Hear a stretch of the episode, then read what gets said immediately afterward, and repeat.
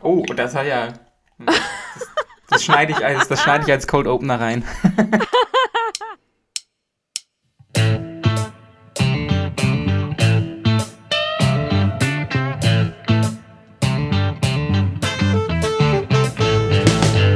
Herzlich willkommen zur neuen Folge des Ungleich-Magazin-Podcast Ungleich Audio.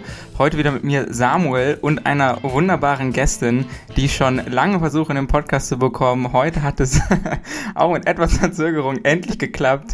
Und zwar Lina Futurebay. Herzlich willkommen, Lina. Hallo, hallo.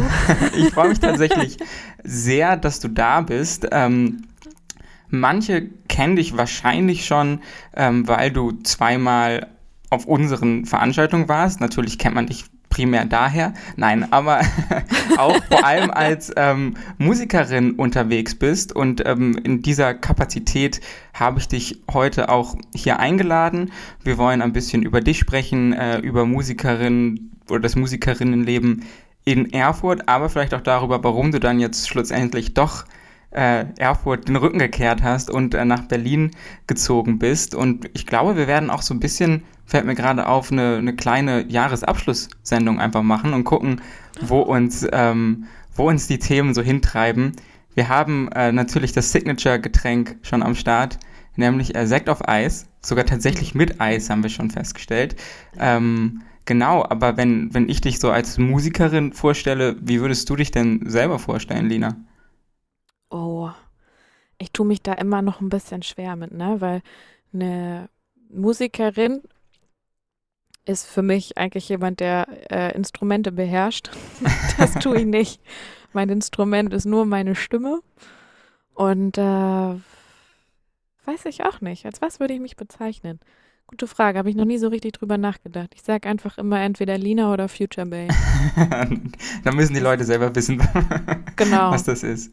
Genau. Ja, ist ja genau. tatsächlich auch schon so ein bisschen, also ist ja auch so ein Ding, ne, dass man sich immer doch schon irgendwie mit dem auch vorstellt, was man denkt, was man ist. Und bei ganz vielen Leuten ist es dann doch schon der Beruf oder das Studium. Ja, auch, also ist ja auch eher nur ein Teil der Person. Ähm, aber ja, also ich würde es trotzdem schon sagen, äh, dass du Musikerin bist, weil du, du stehst auf, auf Bühnen und, und singst und bringst Songs raus, die man auf Spotify hören kann. Und ich finde, das erfüllt auf jeden Fall schon mal so für mich als, als Laien. Die Kriterien, wo ich sage, okay, du, du bist für mich auf jeden Fall ähm, schon, schon Musikerin, gerade auch als jemand, der wirklich überhaupt gar keinen, also leider muss ich zugeben, ich bin echt sehr, sehr, sehr unmusikalisch. Ähm, deswegen bin ich auch schnell zu beeindrucken, muss ich zugeben. ja, okay. also. Dann, dann, ist es, und dann darfst du Musikerin sagen. Das ist dann in Ordnung. Wunderbar. Wenn das für deine Kriterien erfüllt, dann, dann lasse ich das äh, zu. Aber sich selber so zu bezeichnen, wenn man so viele wirklich, wirklich begabte MusikerInnen um sich drum herum hat, das ist irgendwie, das geht mir nicht so gut rein.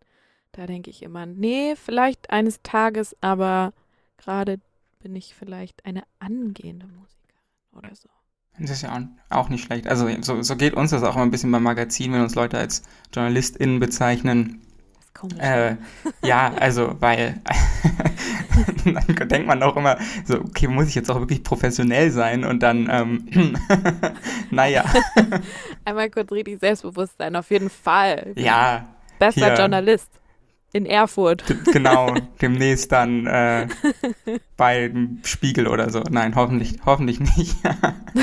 aber ja, nein, wunderbar. Aber wenn wir jetzt schon also bei dir sind, dann lass doch mal ein bisschen bei dir bleiben und vielleicht einfach mal damit anfangen, wie du jetzt überhaupt zur Musik gekommen bist, weil das ist ja jetzt schon noch frisch, oder? Wenn ich das richtig im Kopf habe.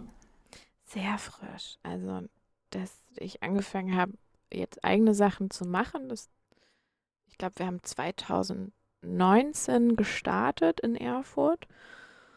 Und äh, 2020 habe ich dann angefangen zu releasen.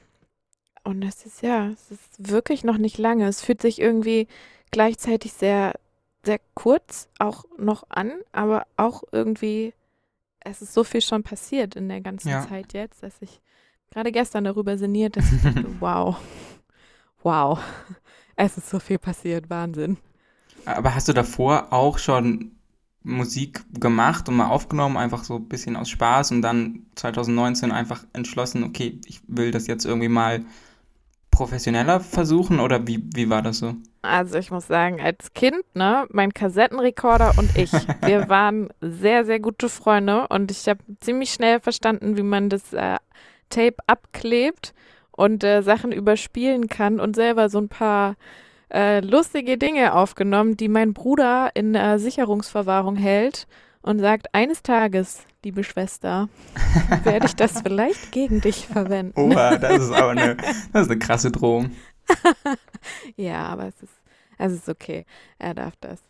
Ähm, ich bin auf jeden Fall gespannt, wenn ich das irgendwann mal wieder in die Finger kriege, was ich denn da so gemacht habe. Aber so ging das eigentlich schon los. Ich habe einfach schon immer sehr, sehr gerne gesungen. Komme auch aus einer Familie, wo Musik einfach immer einen Wert hatte. Mhm. Und immer irgendwie, ja, Musik selber gemacht wurde oder gehört wurde und bin da so reingewachsen, bin an sich die Einzige, die das dann wirklich nach der typischen geht zur Musikschule mhm. Ausbildung weiterverfolgt hat, habe das irgendwann in der Pubertät verloren aus mhm. verschiedenen Gründen. So die Motivation und dann 2019 war das einfach, das waren so viele Zufälle, dass, mhm, ist, mhm. dass ich das irgendwie dann, das, es ist einfach passiert. es ist einfach passiert. Es ist einfach passiert. Aber du bist also, schon zur Musikschule gegangen. Also so eine Art von Ausbildung hast du schon gehabt. Ja, ich kann sehr, sehr, na gut, ich konnte sehr, sehr gut Blockflöte spielen. Oh. Was halt kleine Mädchen in der Musikschule machen wollen. ich frage mich bis ja. heute, wieso. Es ist ein völlig sinnloses Instrument. Wo begegnet dir das außer in der Musikschule? Es ist, also, ähm, gibt es eine lustige Anekdote zu, weil ich habe ja schon gesagt, dass ich äh, unmusikalisch bin. Ähm, und das hat dazu geführt, dass wir in der fünften und sechsten Klasse hatten wir Musikunterricht. Und in einer der Klassen mussten wir auch Blockflöte lernen. Blockflöte oder Querflöte. Oh. Und ähm, naja, ich will ja nicht sagen, aber ich hatte eine 5 im Blockflöte spielen. und das muss man ja so hinkommen, in der fünften Klasse im Musikunterricht so schlecht Blockflöte zu spielen, dass das ähm, ja in der 5 endet. Also, oh, ähm, tut mir leid für dich. ja, ich habe ich hab nie, leider nie so richtig zur Musik gefunden, aber deswegen ist mein, äh, meine Faszination für mich, also dafür auch so, so groß, weil das für mich tatsächlich ja irgendwie so ein bisschen Magie ist, dass Leute sich dann zusammensetzen und Gedanken machen und ähm, am Schluss kommt irgendwie Musik raus. Da wollen wir aber gleich nochmal drüber sprechen. Ich würde dich erstmal fragen, was dich dann grundsätzlich überhaupt nach Erfurt verschlagen hat, weil du warst 2019 ja in Erfurt, aber du bist nicht fürs Musikmachen nach Erfurt gekommen, sondern du warst ja schon vorher da. Genau, ich habe sogar zwei Erfurt-Phasen in meinem Leben schon gehabt. Ich Oha. bin zuerst äh, hingezogen zum Studieren und dann auch wieder zum Weiterstudieren. Mhm, was, was, hast ja. du da so studiert? Ich habe soziale Arbeit studiert. Mhm. Habe meinen Bachelor an der Fachhochschule gemacht. Bin dann äh, nach Hamburg gezogen und dann aber für den Master nochmal wieder zurückgekommen. Auch soziale Arbeit. Und also ist das auch was, was du jetzt noch sagst, okay, wenn das mit der Musik nicht klappt, wendest du dich dem wieder zu oder sagst du, du hast das Studium jetzt zwar gemacht, aber das ist nicht wirklich was, was dich in der Zukunft beschäftigen wird? Oh, da bin ich immer sehr hin und her gerissen. Mhm. Ne? Also an sich ist es, es war ein super interessantes und spannendes Studium und ähm, es ist auch was, was mir sehr wichtig ist, Menschen zu helfen. Das ist ja das, das werde ich nie vergessen. Und beim ersten Tag in meinem Bachelorstudium habe ich direkt gelernt, wenn du soziale Arbeit studierst, dann darfst du kein Helfersyndrom haben. Ähm, das habe ich wohl ein bisschen. Und äh, das hat mich dann äh, ein wenig demoralisiert. Ich könnte mir schon vorstellen, da vielleicht irgendwann auch ja mein, mein, meine Nische zu finden. Mhm, mh. Aber aktuell eher nicht. Ich bewundere das total nach wie vor. Ich finde, es ist ein, es ist ja auch ein sehr, sehr breites Arbeitsfeld. Mhm. Ne? Soziale Arbeit umfasst ja so viel, so viele Altersstufen. Es gibt so viele mögliche Arbeitsfelder. Das ist echt, das erschlägt einen fast. Ähm, aber im Moment sehe ich mich da nicht. Aber vielleicht eines Tages als alte, weise Frau, wenn Dann- ich ganz viele Tipps geben kann. An den, an den Ursprung zurückkehren Ja. quasi. Ja. Ja, ja, ich meine, das kann ich gut nachvollziehen, selbst wenn einen das interessiert, was man studiert, ähm, dass man dann im Endeffekt sagt, so, okay, aber jetzt den Rest meines Lebens damit zu verbringen, uff, ist, äh, ist irgendwie Mhm. schwierig. Ähm, aber du warst ja schon mal dann aus Erfurt weg und bist zurückgekommen. Was hat dich denn dann wieder zurück nach Erfurt geholt? War das schon die Stadt? Hm. Jein. Also ich muss sagen, ich bin ein Mensch, der sehr aus dem Bauch heraus entscheidet. Also ich, ich höre eigentlich immer auf mein Bauchgefühl. Mhm. Und das war auch so eine Bauchgefühlentscheidung. Ich bin damals sehr überstürzt weggezogen und hatte das Gefühl, ich habe mich nicht so richtig von der Stadt verabschiedet und der Stadt vielleicht auch gar nicht so richtig eine Chance gegeben. Mhm. Ähm, und hatte Lust, das, dieses Kapitel einfach nochmal in, vielleicht in Schönschrift zu schreiben. Und das habe ich dann auch ganz gut gemacht, glaube ich. Sehr, sehr poetisch. Ja, sehr schön. Wann bist du dann wieder zurückgekommen nach Erfurt? Welche, welche Jahre waren das dann jeweils? Oh, ich und Jahre ist eine ganz, ganz äh, schwierige Angelegenheit. Ich bringe das gerne durcheinander, aber ich meine, das war so 2018 müsste ich zurückgekommen sein. Und dann Weg, hast glaube ja. ich, bin ich 2016 oder Okay. so. Es war schon echt ein bisschen Luft dazwischen. und die, die zwei Jahre hast du dann in Hamburg gewohnt. Ähm, in Hamburg und dann war ich noch in Indonesien. Uh. Classic. Erstmal raus. Erstmal weg. Genau. Habe aber nicht so ein Work-and-Travel Travel-Ding gemacht, sondern war ein halbes Jahr an einem Ort und habe da gelebt. Ach, sehr cool. Ja, Indonesien ähm, hab ich, hat es mich noch nicht hinverschlagen, aber ist ja schon auch immer so ein Se- Sehnsuchtsort für viele, sag ich mal. Ja. Ja, würdest du, also könntest du dir das auch vorstellen für deine Zukunft, einfach wieder mal, also an einen ganz anderen Ort zu ziehen, wenn es sich ergibt? Total, total. Jedes Mal im Winter denke ich, wow, ich glaube, in Deutschland kann ich nicht alt werden. Viel zu kälteempfindlich. Also es wäre schon, also ich könnte mir das schon vorstellen, so ein süßes Häuschen irgendwo am Meer in der Wärme zu haben und da so ein, so ein bisschen wie, wie Crow das hat. Der hat ja da so sein, der hat ja einfach seine Kohle genommen, die er hier so verdient hat, hat sich da auf Bali ein Haus gekauft und produziert dann seine Musik und ich denke mir, wow, du machst es richtig. Genau ja, so. das ist schon ganz geil. Also, obwohl ich sagen muss, ich ähm, habe, also als es mit Corona anfing, hat er so eine Instagram-Story rausgehauen mit so von wegen so, ja, reißt euch mal zusammen in Deutschland, so, ich will auch wieder nach Bali fliegen können, bla bla und halt, haltet durch und sitzt da halt in seinem Pool, irgendwie völlig drauf. Ähm, fand ich da ein bisschen, bisschen schwierig, aber an sich, äh, an sich ist das schon ein gutes Lebensmodell. Ich muss sagen, ich folge ihm nicht auf Instagram. Ich weiß gar nicht. Das ist auch eine gute so- Entscheidung. Also ich so habe das auch gelassen, ehrlich gesagt.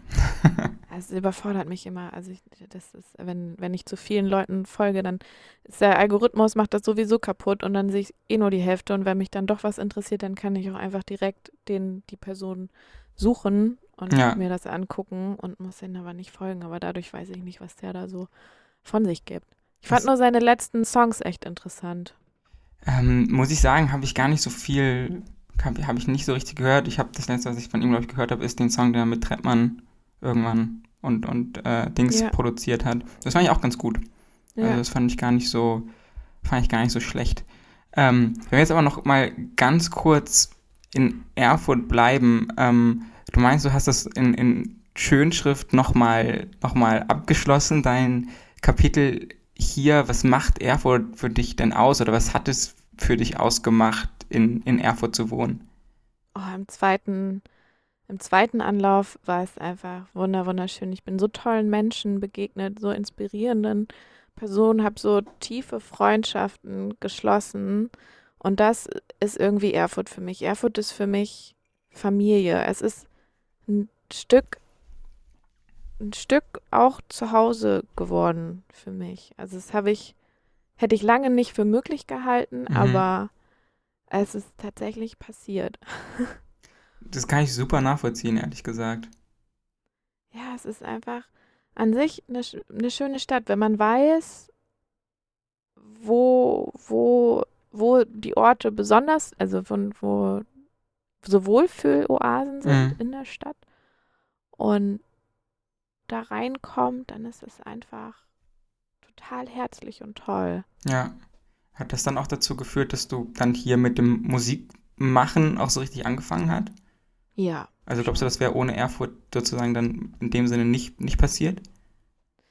wer, man weiß ja nie, was sonst passiert wäre, ne, und was sich sonst für Menschen begegnet Das wäre. stimmt natürlich. Aber es ist auf jeden Fall, ähm, war das ausschlaggebend. Na klar, das waren immer bei, es hat angefangen, dass wir bei einem, bei einem Kumpel immer, mm, ich glaube, einmal im Monat mittwochs Jam-Session gemacht haben. Mhm. Und da habe ich, da kam das wieder, da kam alles wieder hoch, dass ich gemerkt habe, oh, Musik macht mir so, so viel Spaß. Ich habe so Lust. Dann bin ich da den richtigen Leuten begegnet und es war Magie. Es war Magie und jetzt äh, sitze ich hier und mache mit dir den Podcast und denke mir, wow. Ja, sehr cool. Also, ja, wie gesagt, Erfurt hat es irgendwie schon, das, ne, gerade wenn man von außen herkommt, äh, gerade vielleicht auch aus einer größeren Stadt oder so herzieht, denkt man sich erstmal, ja, Erfurt hat eine schöne Altstadt. Mal gucken, was sonst noch so. Mhm. Aber es gibt so viele coole kleine Freiräume, in denen man sich irgendwie dann doch bewegen kann und tatsächlich, also gerade durch diese vielleicht, oder das rede ich mir zumindest ein, dadurch, dass es so klein ist und die Leute nicht unbedingt wegen der Stadt herkommen, lockt es aber eine ganz bestimmte Sorte von, von Mensch auch irgendwie an und das sind irgendwie alles ganz, ganz tolle Menschen. Also, ich weiß nicht, was es ist, aber Erfurt hat eine extrem hohe Dichte an, an coolen Leuten.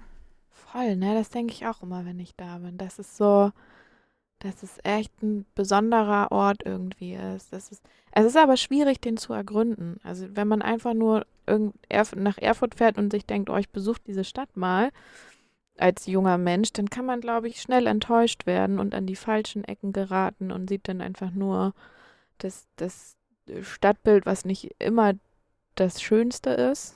Ja, Also natürlich ist die Altstadt schön, aber ich meine jetzt menschlich. Und wenn du aber so ein bisschen an die Hand genommen wirst und weißt, wo sich diese besonderen, tollen Leute verstecken, dann kannst du da einfach die Zeit deines Lebens haben. hast du da so ein paar, paar Orte, die du da herausheben möchtest? Definitiv die kleine Rampe und den Zughafen. Also das war ja gefühlt mein Zweitzuhause. Ne? Ja, Also die Menschen, die das, die machen das mit so viel Liebe und Hingabe, dass es fasziniert mich immer wieder. dass dass da, da steckt so, so viel tolle Energie drinne. Wahnsinn, es ist ein wahnsinnig toller Ort. ja. Da hast du dann ja auch deine Musik dann gemacht irgendwann, wie du ja gerade schon gesagt hast. Ähm, und das wird mich jetzt tatsächlich mal interessieren, weil, wie gesagt, ich habe wirklich überhaupt gar keine Ahnung, wie das abläuft, weil ich mich immer frage, wie kommt man, also, wie kommt man von einer Idee zu einem, zu einem Song?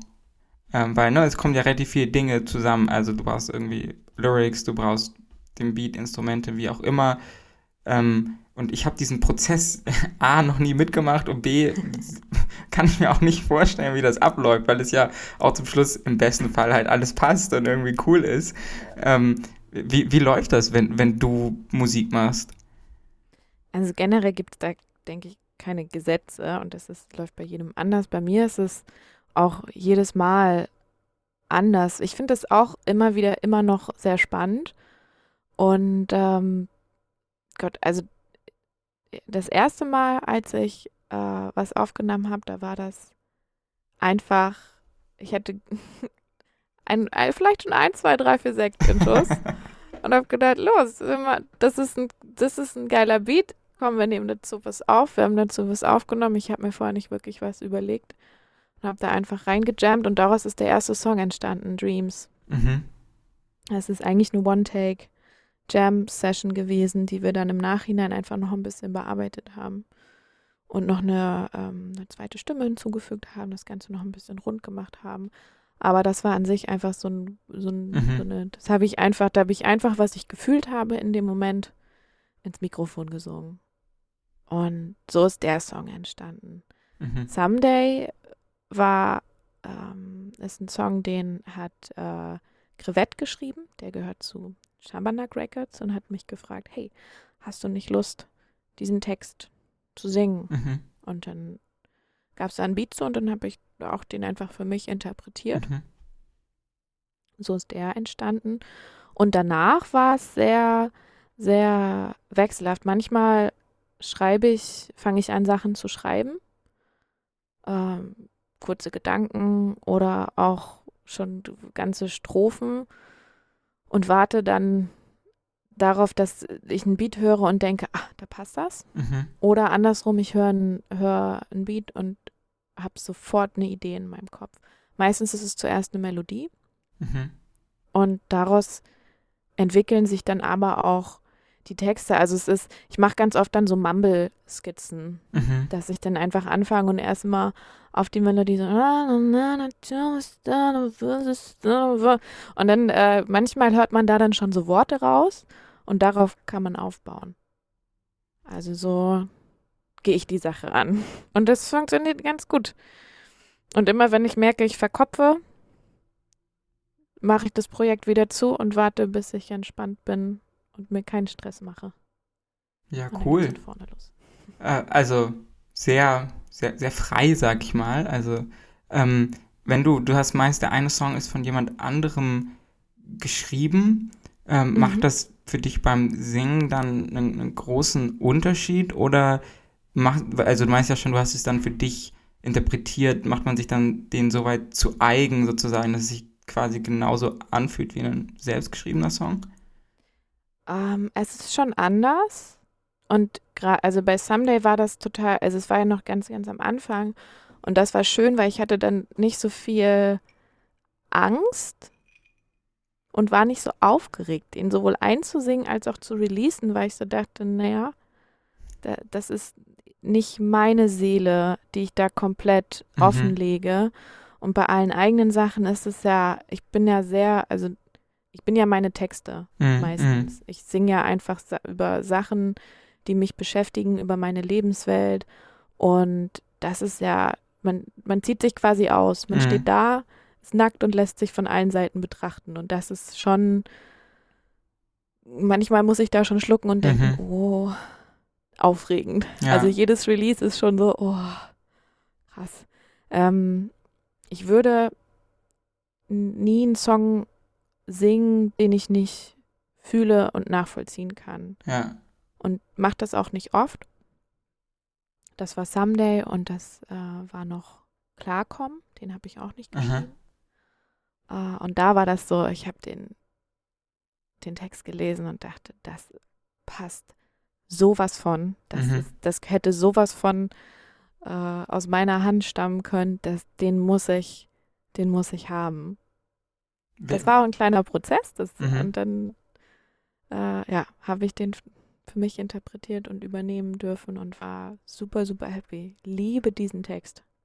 Wer hat den geschrieben? Ähm, Nemo. Nemo Linau, das ist sein äh, Künstlername Mhm. ist Young Lash. Der ist relativ unbekannt, kommt aus Berlin. Mhm. Super toller Songwriter, super begabter Künstler. Äh, Ich mag den sehr. Danke, Nemo, für diesen Song. Sehr cool. War es Ähm, auch so ein Zufall, war auch einfach ja. so eine zufällige Begegnung. Ja, ich glaube, das Mhm. ist gerade so in diesem, sag ich mal, in diesem Kreativ- ähm, Business, in dem man sich dann ja auf jeden Fall als äh, Sängerin bewegt, ähm, äh, mit, mit einem Kulturmagazin ja auch irgendwie passiert das meiste irgendwie durch Mhm. zufällige Begegnungen. Also wir haben uns ja auch zufällig dann begegnet, weil du Ja. irgendwie zufällig auf einer Ungleichveranstaltung aufgetreten bist, weil die jemand organisiert hat oder die, das Booking gemacht hat quasi, den wir dann beide kennen. Was ich mich aber gerade noch kurz gefragt hast, du meinst, ne, man ist vor jedem Release irgendwie aufgeregt, das kann ich sehr gut nachvollziehen. Mm, vor allem was so, ne, mm, was ist jetzt, wenn Leute das scheiße finden und so weiter und so fort und wenn dann nochmal so eine sehr persönliche Komponente dazukommt, dann wahrscheinlich nochmal mehr, aber hast du überhaupt schon mal negatives Feedback bekommen? Mm. Nee, ich glaube nicht. Also nicht, nicht in mein Gesicht auf jeden Ja. Fall. ähm, negativ ist, ist relativ. Ähm,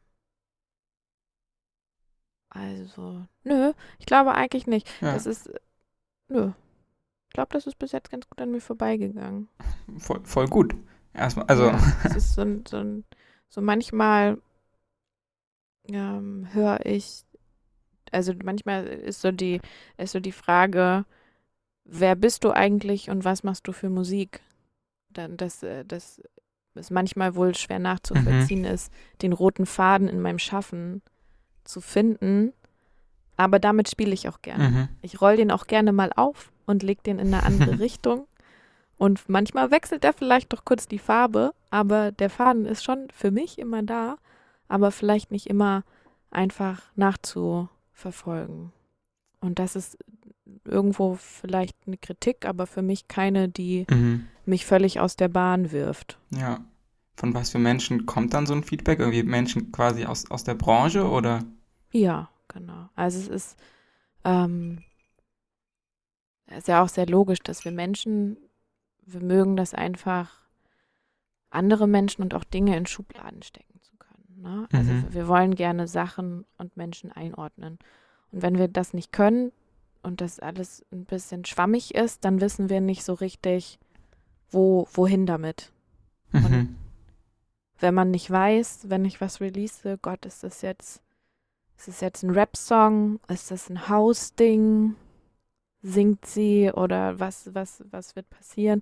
Dann kann ich mir vorstellen, dass das schon überfordern kann, dass man einfach nicht mein, mein ähm, Spotify auf Shuffle stellen kann und Mhm. man weiß, was einen erwartet, sondern es kann eben schon sehr unterschiedliche Richtungen annehmen. Von Ballade über Tanz, Musik, Tanzmusik. ich mache Tanzmusik. Auch nicht schlecht. Neue Visitenkarte. Ja. Future Bay Tanzmusik. Ist gar nicht so schlecht. Ähm, ja, ne?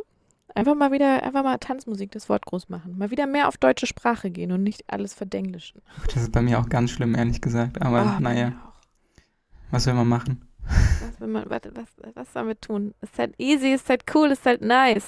Ja, also und man gewöhnt sich das so an und ganz ehrlich, also ja, ich kann verstehen, dass das irgendwie auch ein bisschen komisch ist. Jetzt hätte ich schon fast wieder weird gesagt, aber ähm, ich finde es gleichzeitig auch genauso inzwischen genauso langweilig sozusagen, sich über Menschen lustig zu machen, die viele Anglizismen benutzen. Also das ist ja inzwischen auch schon wieder ein bisschen out. So, haha, guck mal, er benutzt ganz viele englische Wörter, was für ein Lappen. Okay. Ey, ich ja. finde find das auch total okay. Boah, jetzt, jetzt piept deine Uhr und sagt dir, es ist, das ist aber auch eine lustige Zeit. ähm, ja, Gar also, keine runde Zeit. Nee, hoch, hochprofessionelle Aufnahmeumstände hier schon wieder, die hört ja gar nicht mehr auf. Ähm, ich habe so zwei Uhren, ehrlich gesagt. Die eine gehört, Alter, ah Aha, jetzt. aha. Ähm, die eine, da war schon wieder der Beat direkt. Ähm, die eine Uhr, die klingelt immer so um 11 Uhr nachts. Ähm, und ich weiß nicht, wie man sie ausstellt. Und die andere klingelt halt so nachmittags. Und ich weiß nicht, wie man sie ausstellt. Und das sind beides so, so komische Digitaluhren. Und ich kriege es Ja. nicht hin. Ja, es ist so witzig, weil meine ehemalige Mitbewohnerin, die hatte auch so eine Uhr und die hat auch immer zu so Unzeiten gepiept und sie hat auch gesagt, ich weiß nicht, wie ich die ausstellen soll. Und ich denke mir, wow, was, was ist denn das für ein Uhrenhersteller, der das nicht hinkriegt, easy mit einem Knopf das bedienen zu lassen? Ich glaube, das sind Das beides kann- Casios bei mir.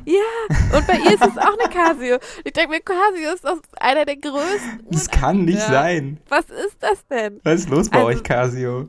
Ja, also du bist auf jeden Fall, bist du damit nicht alleine, wenn dich das beruhigt. Ich Das glaube, es schon gibt mal viele, die so ein Casio-Piep-Problem haben. Ja, die eine Uhr habe ich tatsächlich, also die eine piept jetzt bestimmt schon 15 Jahre.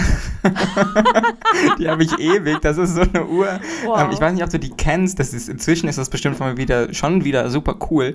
Die habe ich mir mit 10 oder so zum Geburtstag gewünscht. Das ist so eine Uhr mit Tastenfeld. Die, Oh, da sind cool. so, da sind so, das ist ein, ja, so ein Nummernpad quasi drauf. Äh, Das, das Mhm. nutzloseste auf der Welt, aber ich dachte halt, das wäre so ein, sieht so aus wie so ein Spy-Gadget und deswegen fand ich das mit 10 super cool. Und das andere ist gar nicht meine Uhr, das ist so eine silberne Casio, so diese, diese Billo silbernen Ja. Casios. Ähm, genau, die gehört, gehört jemand anderen vom Ungleich-Magazin. Liebe Grüße an dich, Lukas. Ich habe immer noch deine Uhr hier und sie piept jeden Tag um 16 Uhr 11 und ich weiß Dank nicht, wie man es dafür. ausbekommt. Danke Ja. sehr. Ja, nee, genau. ja, das waren so viel zu Uhren und äh, Casio-Uhren, von denen man nicht weiß, wie man sie ausstellt. Mm. Hast aber, weil wir waren gerade so ein bisschen bei der Kreativbranche, sag ich mal, ähm, und auch bei, bei Leuten, die einem da irgendwie Feedback geben. Und ich stelle mir das jetzt, also du, du bist ja gerade, zumindest glaube ich, dass in diesem Prozess da irgendwie so ein bisschen, bisschen reinzusteigen und, und irgendwie so relativ viele Leute wahrscheinlich kennenzulernen. Ähm, wie fühlt sich, also wie fühlt sich das, das, der Moment in deinem Leben gerade an? Fühlt sich das so, so an, wie man sich das vorstellt? Alles ist super spannend und es fühlt sich irgendwie so an, als wenn man, als wenn Dinge passieren und irgendwie ganz viel ist möglich? Oder bist du da auch manchmal so ein bisschen, bisschen anxious und denkst dir so, uff, ist irgendwie alles schon neu und, und komisch? Mm, nö, also anxious bin ich auf jeden Fall nicht, sondern super neugierig. Ich glaube, ich bin wie so ein kleines, überdrehtes Kind ganz oft, das noch auf wackeligen Beinen da so rumläuft äh, läuft und sich denkt, ah, krass, so ist das. Nee, keine Ahnung. Also, also für mich ist es ja so, ich habe einfach irgendwann mit den Releases im Prinzip entschieden zu sagen, ich, äh, ich versuche meinen Kopf auszuschalten und Mhm. einfach nicht drüber nachzudenken und einfach das zu machen, was mir gut tut und worauf Mhm. ich Lust habe. Und so mache ich das halt auch. Und wenn ich in mich, ich bewege mich ehrlich gesagt gar nicht viel in der Szene. Also Mhm. ich, ich kann jetzt nicht sagen, oh, und die Musikszene und äh, hier das und Mhm. jenes. Ich bin da gar nicht so vernetzt und verankert. Ich habe meine Leute, mit denen ich Mucke mache und ich kenne andere MusikerInnen, aber die treffe ich dann eigentlich auch eher privat, weil das meine Freunde sind und nicht in so einem professionellen Kontext, sodass ich gar nicht, ja, gar nicht, ja, habe gerade meinen Faden verloren. Das ist völlig okay. ähm, aber da heißt das, ha- hast du, also hast du sowas wie so einen festen Produzenten oder Produzentin? Hast du sowas wie ein Label oder wie läuft es gerade bei dir? Also ich habe kein Label. Leute wie mich nennt man Independent Artists. Ähm, ich habe das Einzige, was ich habe, ist ein Online-Musikvertrieb. Da Mhm. lade ich selber meine Tracks hoch und die äh, verteilen es dann an die ganzen, die ganzen Shops, an Spotify, Mhm. Apple und so weiter und so fort. Und das ist das Einzige, was ich wirklich habe. Alles andere ist, ähm, das variiert. Also ich habe schon meine, meine zwei, zwei Herzmenschen, mit denen ich hauptsächlich produziere. Crevette in Erfurt und Tilman Yama in Berlin. Das ist schon so das Kernteam Future Bay. Die gehören für mich auf jeden Fall dazu, aber ich äh, probiere auch gerne Sessions mit anderen Leuten aus und bin da ganz, ganz offen. Mhm. So, was passiert, passiert. Es ist, glaube ich, auch wichtig, sich da nicht selber so in eine Schublade zu stecken, sondern halt zu gucken, okay. Mhm. Aber ist das also, mh, weil wenn man, wie gesagt, als jemand, der von draußen auf, auf das alles drauf guckt, ist das ja schon immer dann irgendwie der Schritt, okay, oder das, was man häufiger liest. Ich habe jetzt hier meinen meinen ersten Label-Deal. Ist das was, wo du sagst, das muss noch kommen oder das muss aus ökonomischen Gründen irgendwann kommen? Oder ist es, sag ich mal, he- heutzutage inzwischen so, dass das gar nicht mehr sein muss und man eben auch irgendwie einen anderen Weg gehen kann, weil man eben auch einfach so zu, zu Spotify und Apple Music und so weiter kommt. Also re relativ easy, sag ich mal, im Vergleich zu, zu vor zehn Jahren. Total. Also es ist, es, man, man muss es heutzutage nicht mehr tun, wenn man einfach nur Musik machen und veröffentlichen will. Mhm. Wenn du aber von deiner Musik leben möchtest, was sehr, sehr wenig Leute, die ich Mhm. kenne, wirklich können, ähm, dann brauchst du meistens schon Unterstützung und dann ist auch ein, ein Label sinnvoll. Das ist, also ein Label ist dann sinnvoll, wenn du selber keine Reichweite hast Mhm. und einfach Lust hast, dass du, dass deine Musik gehört wird, dann ist Unterstützung immer geil.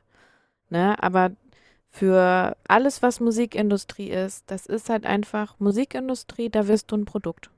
Das Mhm. ist einfach ein Fakt. Das ist, wir leben in einem Kapital, äh, Kap, äh, Kapitalismus und die Musikindustrie ist ein Zweig des Kapitalismus und da steht an erster Stelle Geld zu verdienen und nicht du und deine Kunst und Mhm. deine Musik, sondern da ist die Frage, wie können wir dich als Künstlerin so promoten, wie kannst du uns Geld einbringen?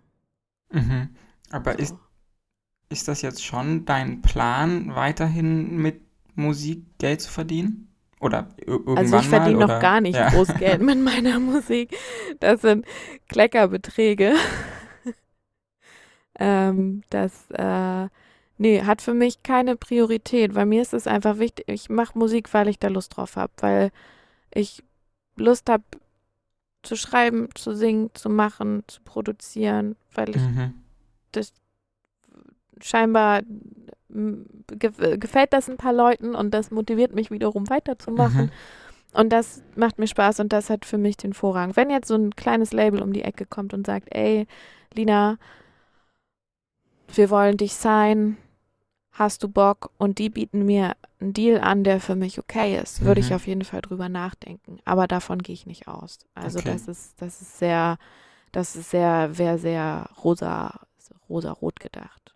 Und das Okay. ist halt auch ganz oft die, die Gefahr, wenn viele, ich bin ja schon ein bisschen älter, ne? ich bin ja jetzt nicht mehr 18, 19, wenn du mit 18, 19 anfängst und dann werden dir da große oder vermeintlich große Beträge Mhm. geboten, dann sagt man vielleicht gerne ja und im Nachhinein stellt man fest, aha, es war vielleicht doch gar nicht so klug, meine Rechte abzugeben. Mhm. Also das ist was, was mir schon sehr wichtig ist, dass ich die Rechte für meine Musik habe und entscheiden kann, was ich machen möchte, wann ich das machen möchte, wie ich das machen möchte. Ich hätte gerne Geld dafür, aber ich bin nicht bereit, mich dafür zu verbiegen. Mhm. Hast du denn dann schon mal ein Angebot bekommen, was du dann abgelehnt hast? Nö. Dafür bin ich auch viel zu unbekannt. Also das, äh, da, es gibt ja so, so viele Mhm. KünstlerInnen, so viele MusikerInnen. Eben dadurch, dass es inzwischen so einfach ist, äh, Musik abzuladen und dann sind es ja auch viele, die vielleicht dann auf Instagram schon ganz viele Follower haben Mhm. und dann kriegen die auch auf Spotify schnell ihre Hörerinnenschaft und äh, da bin ich ja ziemlich, ziemlich weit entfernt davon. Also ich habe schon mehr, als ich mir jemals hätte erträumen lassen. Mhm. Danke an alle, die mich hören und, und supporten. Aber ich denke, da bin ich äh, ganz nüchtern betrachtet auf jeden Fall nicht groß genug, Ja. dass das irgendwie spannend ist. Und, und dann, also da muss ich jetzt einige Sachen in meinem, in meinem Kopf kurz neu ordnen, weil ich hatte schon, also wie gesagt, so gedacht, okay, nach Berlin oder von Erfurt nach Berlin ziehen wäre dann schon so ein Karrieremove, sage ich mal, gewesen. Also und, ohne das jetzt also wirklich gar nicht böse zu meinen, also aber wirklich so, also hab, dachte ich halt, aber das hört sich ja gar, nach, gar nicht danach an. Wie, wieso bist du dann nach Berlin gezogen? Ich hatte da Lust zu. Ich habe Ja. schon, also ich habe einfach viele Freunde in Berlin und ich bin halt an sich auch ein Großstadtmensch, ne? Mhm. Also so schön ich Erfurt auch finde, wenn man da drei Jahre lebt, so dann wiederholt sich das im dritten Jahr halt auch alles wieder, ne? Also es ist so, es sind dann immer die gleichen Orte, immer die gleichen Leute Mhm. und das hat to was total Schönes, aber gleichzeitig hat es mich auch einfach nicht mehr inspiriert. Und ich habe auch gemerkt, dass die Leute, die ich gerade brauche, um weiterzukommen, einfach in anderen Städten sind. Mhm. Also es ist, ähm, das klingt jetzt auch ein bisschen nüchtern, aber es ist so, diese, die ganze Kreativsektor, der ist einfach nicht so groß in Erfurt. Es gibt es schon auch, aber in Berlin halt einfach mehr. Da kannst du halt Ja. einfach in der Nacht starten und dann lernst du zehn neue, tolle, geile Menschen kennen. Also jetzt durch Corona nicht, aber ähm, du gehst aus so einer Nacht nach Hause und denkst dir, oh Gott, wow, Wahnsinn. Und auch das Internationale, das mag ich sehr. Also es ist Mhm. nicht, nicht dieser typisch deutsche Spirit in der Stadt und das fühle ich halt. Und deswegen bin ich nach Berlin gezogen. Ja, das ist sehr nachvollziehbar. Das ist ja, also, man redet dann ja doch schon häufiger, zumindest ich häufiger mit, mit Leuten, so, ja, Erfurt, ist eine coole Stadt, ähm, irgendwie haben es alle super lieb, aber im Endeffekt bleiben die Leute dann ja doch nicht hier, so, ähm, was auch immer nachvollziehbar ist, was aber ja auch gleichzeitig das ist, worunter Erfurt so ein bisschen leidet, ne, weil, also, wenn dann eben all deine Leute weggehen, dann gehst du auch irgendwann weg und mhm. die Frage, die sich dann häufig gestellt wird, ist dann halt so, okay, was kann man, was kann man ändern, um, um, um das, um Erfurt sozusagen, sag ich mal, so einen, einen nachhaltigeren Platz zu, zu machen, an dem auch Leute bleiben. Aber vielleicht ist es auch überhaupt gar nicht möglich und nötig. Also weil ne, es vielleicht eben so eine Brutstätte ist für Leute, die dann, die dann weiterziehen. Ja, das wäre schon schade. Ich würde es der Stadt schon gönnen, wenn einfach mal ein paar coole Leute da bleiben und nicht nur da studieren und dann wieder weiterziehen, sondern das Stadtbild nachhaltig prägen. Das würde der Stadt, glaube ich, sehr, sehr gut tun, wenn das nicht nur Leute sind, die irgendwie aus der Ecke kommen, sondern Leute, die einfach nochmal einen anderen Vibe mit reinbringen. Und ich denke auch, dass er, also ich meine, Oststädter haben das ja nach wie vor nicht so einfach. Die sind in großen Teilen einfach immer noch mit total vielen Vorurteilen belastet, die ja, wissen wir beide, wenn man da lebt, einfach nicht, also in manchen Hinsichten schon bestätigt werden, aber in anderen halt auch wiederum nicht, ne? Ja. Also es sind nicht, es sind keine doofen Ossi-Städte, das ist Schwachsinn. Da gibt es total viel Großartiges. Und ja, es, ist ein, es gibt nun starke rechte Szene und genau da müsste man eigentlich ansetzen und sagen, genau deshalb ziehen wir da hin, um, um was zu verändern. Ja, ja auf jeden und, Fall. Und bleiben auch da. Es ist, ich selber fühle es halt leider gerade auch nicht mehr. Ja, ja. Aber was hätte denn, also jetzt, ich weiß, das ist sehr hypothetisch, aber was hätte denn sein müssen, damit du sagst, okay, ich bleib jetzt vielleicht einfach in Erfurt? Was, was müsste denn anders sein? Oh, das war für mich nie ein Thema. Das, weil das halt wirklich, also ich wollte halt immer in eine, wieder in eine Großstadt. Mhm. Für mich war das klar, es wird Hamburg again oder Berlin. Mhm. Also so, da hätte, hat er, hätte Erfurt, glaube ich. Äh, hatte nie eine Chance. hatte nie eine Chance, war für mich immer eine Zwischenstation, zu der ich auch gerne zurückkehre, aber kein Ort, wo ich einfach leben möchte, auch weil es einfach viel zu weit weg von meiner Familie ist. Also ich mhm. komme ja aus Norddeutschland mhm. und das ist einfach ein, eine ellenlange Strecke und meine Eltern werden langsam älter und mhm. ich würde schon gerne irgendwie noch ein bisschen Zeit mit denen verbringen, ja, ohne ja. jedes Mal gefühlte 10.000 Stunden unterwegs zu sein. Und da, ja, hätte wahrscheinlich in Erfurt ein goldener Thron warten können. Ich hätte trotzdem gesagt, nee, danke. ich möchte bei meiner Familie sein. Ja, ja, das ist, also, ja. Ich glaube aber, es ist eine Stadt mit viel Perspektive. Wenn man sich jetzt Leipzig anguckt, wie, wie in wie kurzer Zeit Leipzig gewachsen ist, ne? Es wird auch irgendwann auf Erfurt umschwappen. Ich glaube, ein richtiger.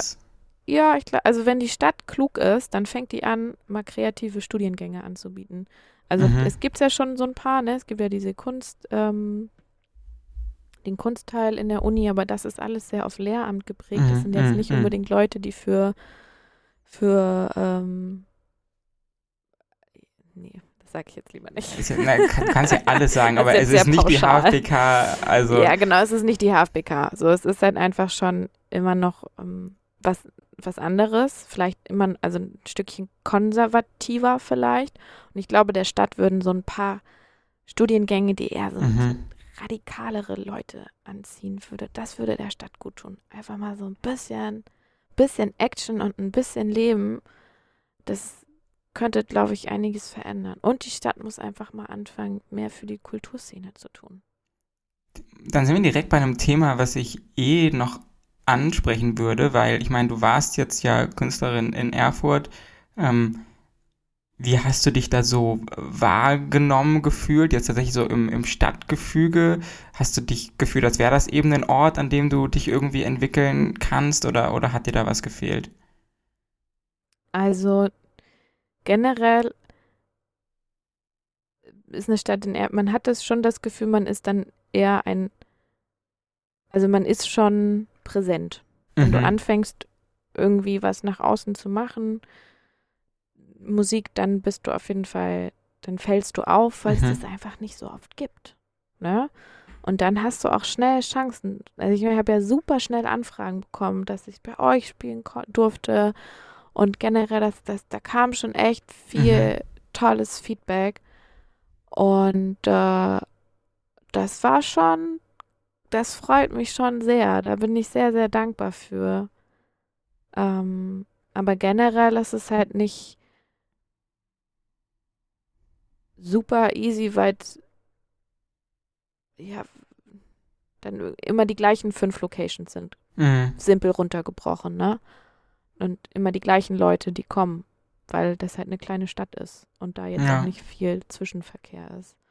Also ich weiß nicht, ob man da, ob man jetzt eine musikalische, musikalische Karriere nur von Erfurt aus leisten könnte. Kannst ja mal Clouseau fragen, wie das so funktioniert. Na, der war zwischendurch, glaube ich, auch in Berlin. Der war bestimmt in Berlin. Ich, äh, äh, ich muss sagen, ich verfolge Clouseau nicht so. Ich finde es nur lustig, dass alle, also dass dieses Ding Clouseau und Erfurt ist irgendwie, es ist auch so eine komische Geschichte. Es gibt diesen einen Musiker und ständig sagen alle, ah, guck mal, da sitzt Clouseau im Kurhaus Simone und ich fand das schon immer so ein bisschen weiß ich nicht, das ist für mich eigentlich der größte Anzeichen dafür, dass Erfurt halt ein bisschen zu klein ist. Dass es immer so diesen einen, diesen einen Menschen gibt, auf den alle zeigen und sagen, ja, guck mal, da ist Clouseau und hier ist Clouseau und dann erzählt man irgendwelchen Leuten außerhalb von Erfurt, dass man halt gerade in Erfurt wohnt und alle sind nur so, ah, ja, Clouseau. oh ja, dafür ist Erfurt bekannt, ne? Aber das ist ja eigentlich auch was Schönes. Also es ist, ich finde, das ist auch was mit, das äh, sich die Stadt auf jeden Fall schmücken darf, weil das ist einfach ein Ausnahmekünstler, ne? Also es muss man erstmal schaffen, in Zeiten wie heute so berühmt zu werden, dass sich wirklich jeder in Deutschland kennt. Also es ist ja super krass. Ja. Den kennt ja wirklich jeder. Und guck mal, der ist auch nicht mehr 20 und rockt die Charts und wird gehört von den jungen Leuten und hat einfach, hat einen richtigen Lauf. Ich finde es richtig krass. Ich finde das mega, mega bewundernswert. Also die Leistung ähm, würde ich ihm auch, auch niemals absprechen. Ähm, das ist ja auch immer noch so, ich habe ja den einen großen Plan, irgendwann Clouseau nochmal in diesen Podcast zu bekommen und dann, dann machen wir den Laden dicht. Das finde ich alles schon, das fände ich schon sehr lustig. Ist, also ist halt nicht meine Musik, das ist aber auch, also das ist auch völlig okay. Mir ging es halt eher darum, ne, dass es halt wirklich dieses, also dieses eine Ding ist halt so ein bisschen, ich meine, das haben andere kleine, kleine Städte auch. So, ne, wenn man ja, jetzt guckt. Beim, nee, alles gut, sorry. sag du. Ich meine, beim zehnten Mal so, wenn jemand sagt, ach, Erfurt, Clouseau, ist man so, man verdreht halt die Augen, ne? Ja, das ja, genau, du, das meine ich. Ja, ja, genau, das meine ich. so, oh mein Gott, diese Stadt hat auch noch was anderes. Ja, und ich ja. finde, ja, und halt auch so, ja, auch so viele schöne andere Sachen. Zum Beispiel Musik von Future Bay, auch aus Erfurt, können die Leute auch mal sagen. Guck mal hier. Ja. Nein, ist natürlich schon was anderes. Ja, äh, ich bin halt auch eine Zugezogene, ne? Das darf man auch nicht vergessen. Das ist ja auch, äh, das ist ja auch das ganze Umbrech-Magazin ist ja vom Ding ja auch zugezogen. das verraten Das weiß bestimmt auch, das merkt man bestimmt auch gar nicht. Nein, das, das ist, äh, das ist, äh, das ist auch alles Erfurter, was, ähm, Puffbohnen. Ja, ich glaube, kein Erfurter bezeichnet sich als Puffbohne. Ich habe das Original irgendwie einmal im Hugendubel gesehen und dachte so, was ist das denn?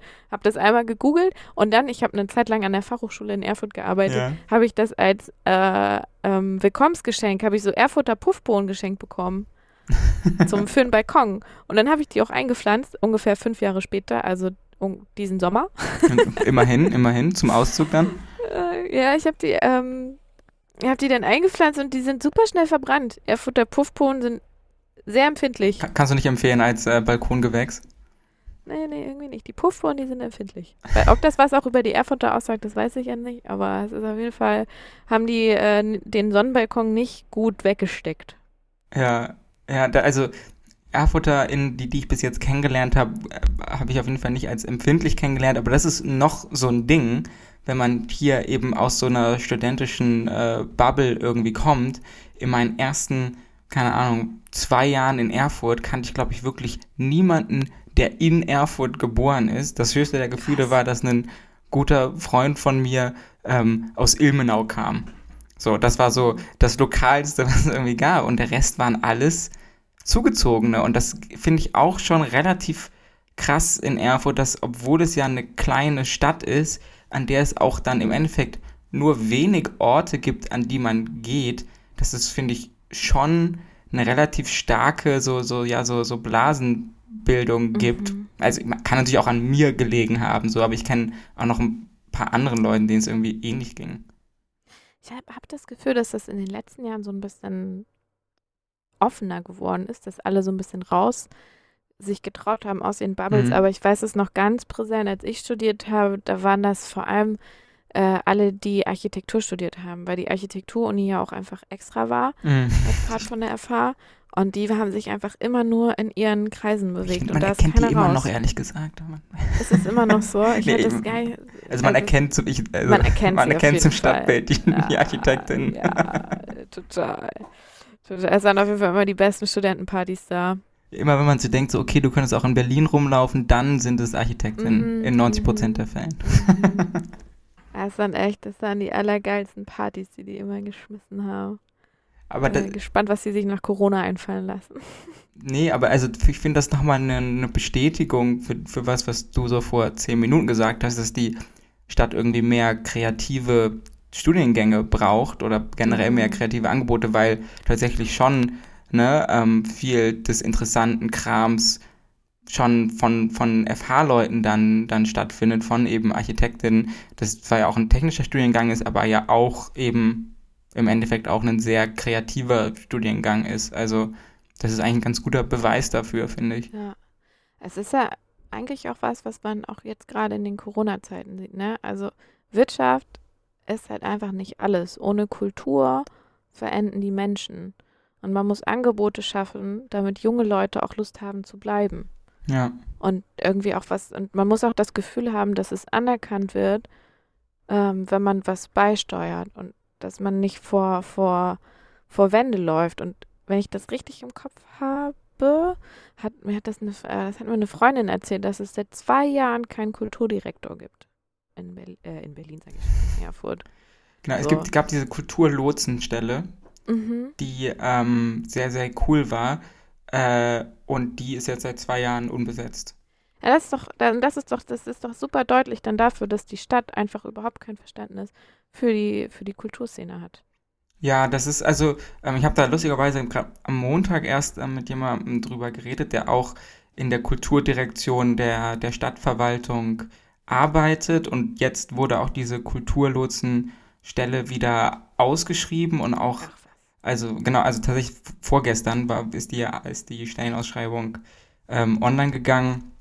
Und ähm, das ist immer so, ne, man, man spricht mit den Leuten in den Ministerien, die dafür, oder ne, die, die, die da richtig Bock drauf haben, aber es scheitert dann halt ganz häufig an so bürokratischen Hürden oder, ne, also es gibt schon ganz viele Leute auch in, in der Erfurter Politik und Verwaltung, sag ich mal, die da, die das alles wissen und, und ein Auge drauf haben. Also wie gesagt, so die ganze, die ganze Kulturdirektion, auch die, die Förderung, da, da sitzt zum Beispiel Stefan Retsch, der macht da das alles. Und wir haben ja auch einen Förderantrag gestellt und der hat uns da super Ja. bei geholfen. Die sind auch alle super engagiert und so. Aber mh, wenn man so ein bisschen eine Ebene höher halt geht, da hört es dann so ein, relativ schnell auf. Und, und irgendwie sind, ne, also es gibt Da auf jeden dann wieder die Fall alten weißen Männer. Tatsache, also es ist wirklich so. Ähm, und Ja. ähm, da, also die, die sind die Leute, die das was machen wollen, die gibt es, aber die sind irgendwie in Erfurt noch nicht stark genug. Aus irgendeinem Mhm. Grund. Und ich glaube gerade so der Erfurter Stadtrat, also wir haben nur mal ganz, ganz kurz uns angefangen damit zu beschäftigen, aber ähm, ich sag mal so, für alle, die da drin sitzen, die unter 30 sind und sich da engagieren, es gibt so zwei, drei Leute, habe ich großen, großen Respekt, weil für mich wirkt das immer wie so eine, wie so eine Schildkröte, die sich sehr, sehr Mhm. langsam bewegt und, uff, und alles ist irgendwie nee und dann und ja, und das ist irgendwie, tatsächlich sind das so Sachen, auf die man drauf guckt oder wenn man dann anfängt, sich damit zu beschäftigen, was wir irgendwie durch das Magazin dann getan haben, dann sieht man zum Beispiel, es gibt ganz viel Geld in Erfurt für Fahrradwege, die werden nur einfach nicht gebaut. Das versackt so, das versackt dann irgendwo in der Verwaltung und es ist ganz, ganz komisch und selbst wenn man dann mit den Leuten spricht, die im Stadtrat sitzen, die sagen dann, also da, da versucht man irgendwie Antworten zu bekommen. Zum, wir, wir haben ja auch im Podcast ein Interview zum Beispiel mit Laura Wahl gemacht. Die sitzt ja im Stadtrat und sagt dann so, ja, ähm, Also ich weiß das natürlich, aber selbst ich kann nichts machen, weil die Stadtverwaltung im Endeffekt dem Oberbürgermeister unterstellt ist und nicht dem Stadtrat. Das heißt, im Prinzip müsste Bausewein da selber anrufen. Und das macht er anscheinend nicht. Boah, da krieg ich direkt, krieg direkt gleich dezente Aggressionen, ne? Also ich habe äh, vor ein paar Wo Wochen, Monaten, weiß ich gar nicht mehr, vor ein, zwei Monaten, habe ich noch diesen, ähm, äh, meine Unterschrift da abgegeben für die Fahrradwege. Mhm. Ach, für diese, den noch mal- Radentscheid. Genau, habe gar nicht nochmal nachgeschaut, wie das ausgegangen ist, das ganze Thema. Aber das finde ich auch echt, es ist unter aller Sau. Das ist, Erfurt versucht sich hier aufzubrüsten als wir sind der nächste Wirtschaftsknotenpunkt und ICE-Strecke und alle sind willkommen und ähm, Supermobil und schieß mich tot. Und dann hast du da als Fahrradfahrerin das Gefühl, du bist jedes Mal am äh, Rande des Lebens, wenn du dich auf dein Fahrrad schwingst, weil du einfach von allen Seiten nur Hass bekommst. Da kann man so eine richtige Sozialstudie machen. So. Das ist wirklich grauenhaft. Also, Hass, der Hass in Menschen gegen Radfahrer in Erfurt ist so extrem.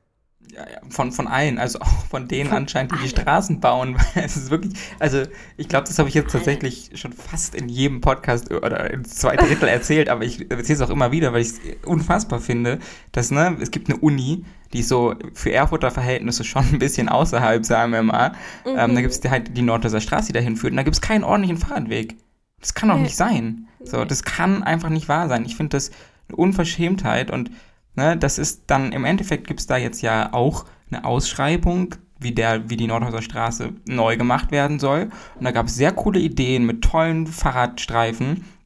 Und jetzt ähm, gibt es wieder eine geteilte Auto-Fahrradspur, wo die Autos im Zweifelsfall ähm, auf, auf die Bahnstrecke ausweichen müssen, weil man nicht die Eier in der Hose hat. Das ist ein dummes Wort, ich benutze das manchmal. Weil man es nicht, weil man es nicht gepackt hat, Ja. die Parkplätze der AnwohnerInnen halt zu streichen. So, wo ich denke, okay, jetzt haben wieder so die 20 Autos, die da stehen, Vorrang vor hunderten FahrradfahrerInnen, die da halt jeden Tag lang fahren und sowas macht mich dann. Und dafür gibt es auch alles immer Erklärungen, ne? Das verstehe ich auch, ist alles nicht so schwierig, äh, nicht so einfach. Aber ich glaube, wenn wirklich der politische Wille da wäre, dann würde man das schon besser hinbekommen. Ganz ehrlich, das glaube ich auch. Irgendwie, ja, vielleicht denkt man sich das einfach so, also wahrscheinlich denken wir uns das zu einfach, weil wir nicht in diesen bürokratischen Mühlen drinne stecken. Aber ich kann mir das auch ehrlich gesagt nicht vorstellen. Und irgendwie denke ich mir, ey Leute, es ist 2020, guck mal Europa drumherum an, guck mal Städte an, wie die einfach Auto, Autostraßen äh, zurückbauen, wie ganze, ganze Straßen, die für Autos geschaffen wurden, plötzlich für FahrradfahrerInnen freigegeben werden. So, wieso können wir das nicht? Wieso sind hier die, wieso ist hier diese Bürokratie so unfassbar anstrengend und kompliziert, dass man das nicht einfach mal machen kann. Das ist doch geil, dass alle Fahrrad fahren wollen. So supportet das doch. Wieso muss man denn da also das ist das ist das macht mich echt wütend. Äh, du rennst aber bei mir wirklich kom also kom komplett offene Türen ein und ich glaube, es ist halt wirklich, und es, also es macht auch eine der wenigen Sachen, die mich so schnell so aggressiv machen, aber Ja. Deutschland ist ein scheiß Autoland. So wirklich, die, das ist in den Oh, Köpfen diese- hängt dieses Auto so fest. Ich bin, oh, Ja, was ist aber auch die Industrie, die einfach so stark ist. Ne? Das hat man ja jetzt auch in, in den, äh, auch wieder, ich sag's schon wieder, in den Corona-Zeiten bemerkt, wie viel Gelder die einfach zugeschoben bekommen und wie die gehätschelt und gepflegt werden. Und oh, to, to, to, to, ja, ihr arm am Autobau, ihr arm, das ist so eine arme Industrie, die müssen wir jetzt alle unterstützen, weil die ist so wichtig für unser Land. Ey, finde ich, äh, könnte ich, denke ich mir, nee, das ist, in, das sollte irgendwann in den nächsten Jahren einfach hinfällig sein, weil Autofahren einfach nicht die Zukunft ist. Es kann einfach nicht die Zukunft sein, dass unser Planet stirbt und das muss sich verändern und entweder müssen das alles, müssen die alle auf Elektroautos umsetteln oder das, es, kann also- einfach kein, ja, selbst das ist so, weißt du, weil- aber es ist Bahn ausbauen, Fahrradwege ausbauen und dann passt das doch. Also, wer, wer braucht, also, ja gut, wahrscheinlich ein großer Kreis außerhalb meiner Bubble, die brauchen schon Autos, so Familien, kann ich schon nachvollziehen, aber ja, nicht jeder kleine 18-jährige Dulli, der sich denkt, jetzt hier Führerschein, geil. Einfach mal Führerschein uncool machen. ey, ich habe keinen Führerschein, also bin ich auf jeden Fall sehr cool. Geil. Ähm, Aber das einfach mal nicht trendy sein. Oh, Nicht mal trendy dagegen machen, so sein. rum. Aber ich Ja. meine, ne, da muss man halt auch ehrlich sein. Also ich komme ja auch aus Hamburg, ich bin mitten in Hamburg geboren, da ist halt auch einfach keinen Führerschein zu machen. Ich, das würde ich jetzt auch niemandem vorwerfen natürlich, aber ich glaube es tatsächlich, also es fehlt der kollektive Wille oder noch, noch nicht mal unbedingt, also ja, A, der kollektive und vor allem auch der politische Wille, das hängt sicherlich mit den wirtschaftlichen Interessen zusammen, aber da, also ich finde das auch vor allem, ich finde das alles so krasse Angsthasenpolitik. Also das geht mir in Deutschland gerade eh am allermeisten äh, auf die Nerven, so dass man sich nicht traut, richtige Entscheidungen zu treffen. Und dann verstehe ich auch nicht, als Stadt wie Erfurt, ne, man hat eh nicht, also jetzt mal ganz ehrlich, ich ich mag Erfurt unfassbar gerne, aber es ist jetzt nicht, dass man so krasse Aushängeschilder hätte, so, äh, wo man sagt, wir locken jetzt hier irgendwie Leute her. Wieso sagt man nicht, ey, wir sind jetzt hier eine super moderne Stadt, wir bauen krasse Auto, äh, äh, äh Fahrradinfrastruktur, wir bauen irgendwie eine krasse öffentliche Verkehrsinfrastruktur und sind irgendwie modern. Ich verstehe es nicht, weil da ja überhaupt nichts gegenspricht, als ein paar wahrscheinlich 90% Typen über 50, die sagen, ich will aber mein SUV jetzt fahren. Mhm. So, mhm. oh. Ja, das ist, glaube ich, dann die, das ist, das ist zu krass für die Mentalität, die einfach leider vorherrscht. Es sind ja einfach sehr viele äh, Querdenker. Sehr quer, ja. ja Fair quer. Ja, es ist einfach, es ist halt viele Leute da, die einfach gerne meckern, ne? Aber generell, jetzt denke ich auch, du könntest als Stadt so punkten, wenn du sagst, wir sind eine grüne Stadt. Kommt alle her, wir sind grün. Ja, wir also. Sind grün, wir sind in der Mitte, wir sind geil, Pau, gönnt euch. So, das ist, äh, das wäre auch mal was, aber das ist irgendwie, was du schon sagst, es ist immer alles so eine, so eine zurückhaltende Politik und ich habe letztens auch darüber nachgedacht, dass ich in Deutschland, das, also ich habe so drüber nachgedacht über die, die anstehende Kanzlerwahl. Das ist echt krass, dass es, mir fällt kein positiv charismatischer Politiker oder Politikerin ein im Moment. Das ist früher gab es irgendwie, obwohl ich jünger war, habe ich da viel mehr PolitikerInnen im Kopf als heute. Dass man so sagt, das ist ein das ist ein Haudegen. das ist ein richtiger Halunke. Weißt du? Ja. ja. Also ist eher immer so was Negatives. Ja, also für ähm. viele Leute ist das ja, also wenn dann irgendwie Robert Habeck, ne? Ähm, mhm. Ähm, äh, also, also für mich ehrlich gesagt jetzt auch nicht so. Ähm, aber ja, also verstehe ich, verstehe ich voll. Also das ist auch so ein großer Struggle irgendwie, dass man politisch aktiv sein möchte, aber so, so für mich gibt es ganz, oder ich finde, eins der ganz großen Probleme ist so ein bisschen ein Mangel an, an Utopien. Ne? Also so irgendwie Leute tatsächlich, die eine positive Idee entwickeln und die irgendwie auch mit, ja, wie du gesagt hast, mit Charisma nach außen tragen, dem man sich irgendwie gerne anschließen möchte und auch gerne mhm. selber dafür irgendwie äh, wirbt, ne? Weil also man spielt dann ja auch mal mit dem Gedanken, soll ich jetzt irgendwie mal in eine Partei eintreten, weil man möchte ja was ändern. Und aber ganz ehrlich, bei mir endet das dann immer damit und also kann man jetzt natürlich vorwerfen, dass es irgendwie eine dumme Ausrede ist oder so, aber bei mir endet es dann damit, dass ich sage so, nee, ich könnte für keine Partei gerade wirklich Wahlkampf machen. So, ich könnte es nicht, mich auf die Straße stellen und sagen, so bitte wählt diese Partei, weil ich bin fest davon überzeugt, ähm, dass damit Dinge besser werden. So. Und das ist schon irgendwie ein Problem. Mhm, ja, voll. Und das ist vor allem ein Problem, was irgendwie jetzt auch schon nicht nur irgendwie so ein oder zwei Jahre, sondern was es gefühlt schon länger gibt, ne? Dass man so nicht so richtig weiß, dass man sich denkt, ja, irgendwie seid ihr alle nichts Halbes und nichts Ganzes. Deswegen hat die AfD ja leider so einen Zuwachs bekommen, so schnell, ne? Dass sie irgendwie so, das, das, die waren für alle, die in die Richtung schon gedacht haben, so ein, so ein richtiger Fels in der Brandung. Endlich ist da eine Partei, die es mal sagt, ne? Und es ist aber in der anderen Richtung betrachtet, gibt es das halt nicht, sondern das ist alles so, dass man irgendwie bei jeder Partei so ein bisschen denkt, mh, hm, so, ich würde niemals CDU wählen, aber ich mag Angela Merkel. so, ich finde die grüne Politik geil, aber ist sie wirklich, also kann die bestehen, kann die regieren? Ja. Wo ist da der große, die große, am liebsten die große Politikerin, die einfach mal auf den Pott haut und gehört wird und ja, ja. Das, äh, das Game changed. Das ist schon schwierig. Also ich gebe zu, ich bin auch häufig sehr schnell sehr sehr, sehr, streng. Also wenn ich mir halt dann angucke, ne, was bei den Grünen passiert, wenn sie in Baden-Württemberg regieren, dann sitzt da halt trotzdem, ich glaube, das ist Winfried Kretschmer. Ich verwechsel die aus, mhm. aus Sachsen und, und Dings immer aus, äh, aus Baden-Württemberg. Egal, auf jeden Fall schützt er halt dann auch Porsche.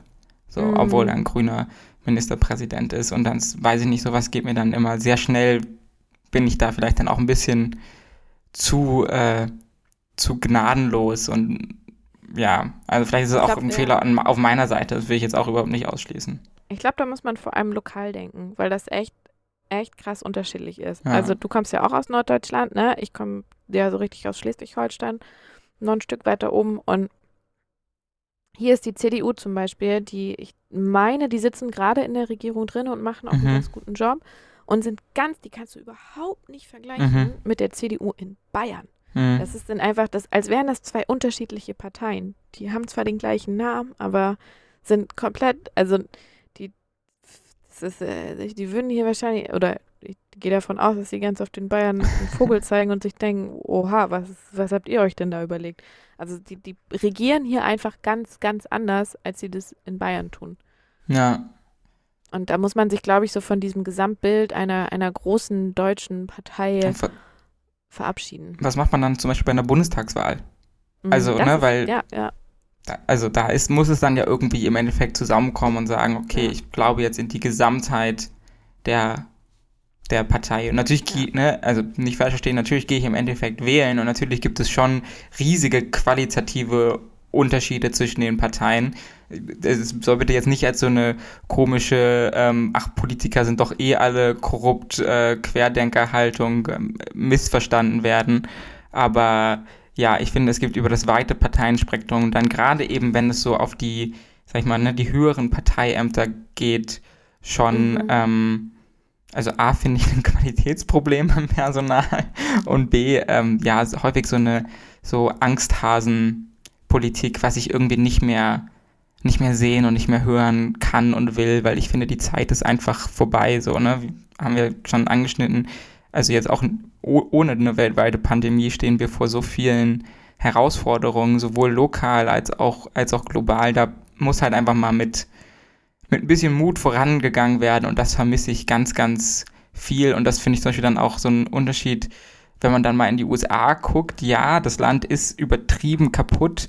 Ähm, auch wenn ich da jetzt sechs Monate hingehe, würde ich, glaube ich, dann nicht gerne fest wohnen. Aber da gibt es halt zum Beispiel so Leute wie, ähm, wie AOC, ähm, die halt eine Vision vertreten und irgendwie für progressive Politik stehen und das auch relativ kompromisslos. Und ich meine, selbst so ein Kevin Kühnert oder so hier hat für mich nicht so die gleiche Ausstrahlung. Mhm. Ja. Naja, aber da sind wir jetzt sehr weit vom Thema. ja, aber ich habe gerade auch, ich habe gerade hab darüber nachgedacht, dass ich dachte, ja, vielleicht würde uns das, ich finde ja, die, die AmerikanerInnen, die sind oft ja sehr dramatisch und sehr overwhelming in everything. ja. Like, oh my God, everything is so awesome and amazing. Aber vielleicht ist es genau das, was unserer Politik so ein bisschen fehlt. Vielleicht müssen wir auch ein, mal ein bisschen more overwhelming sein. Darauf noch ein Sekt.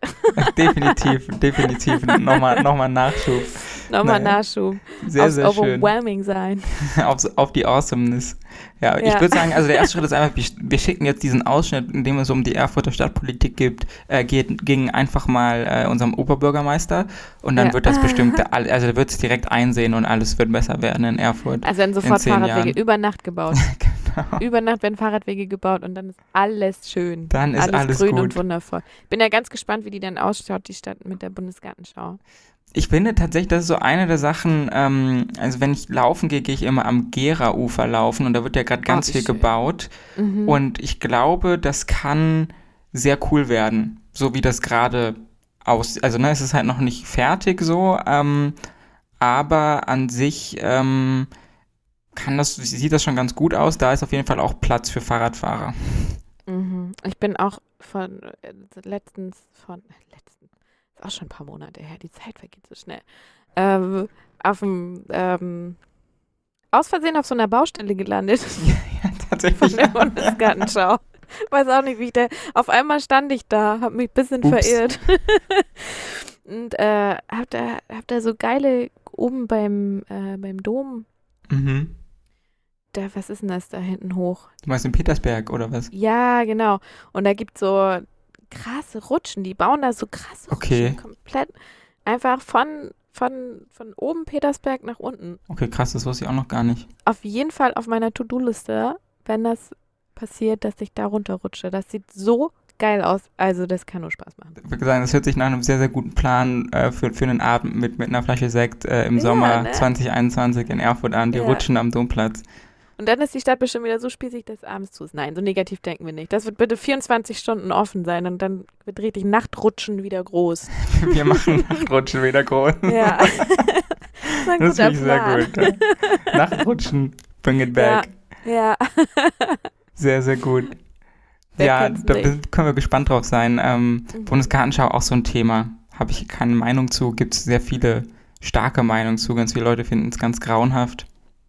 Mal gucken, was da so, was da so kommt für die Stadt. Ich glaube, also, ne, das eine ist natürlich immer so ein bisschen, es werden wieder Busladungen von RentnerInnen irgendwie angekarrt werden.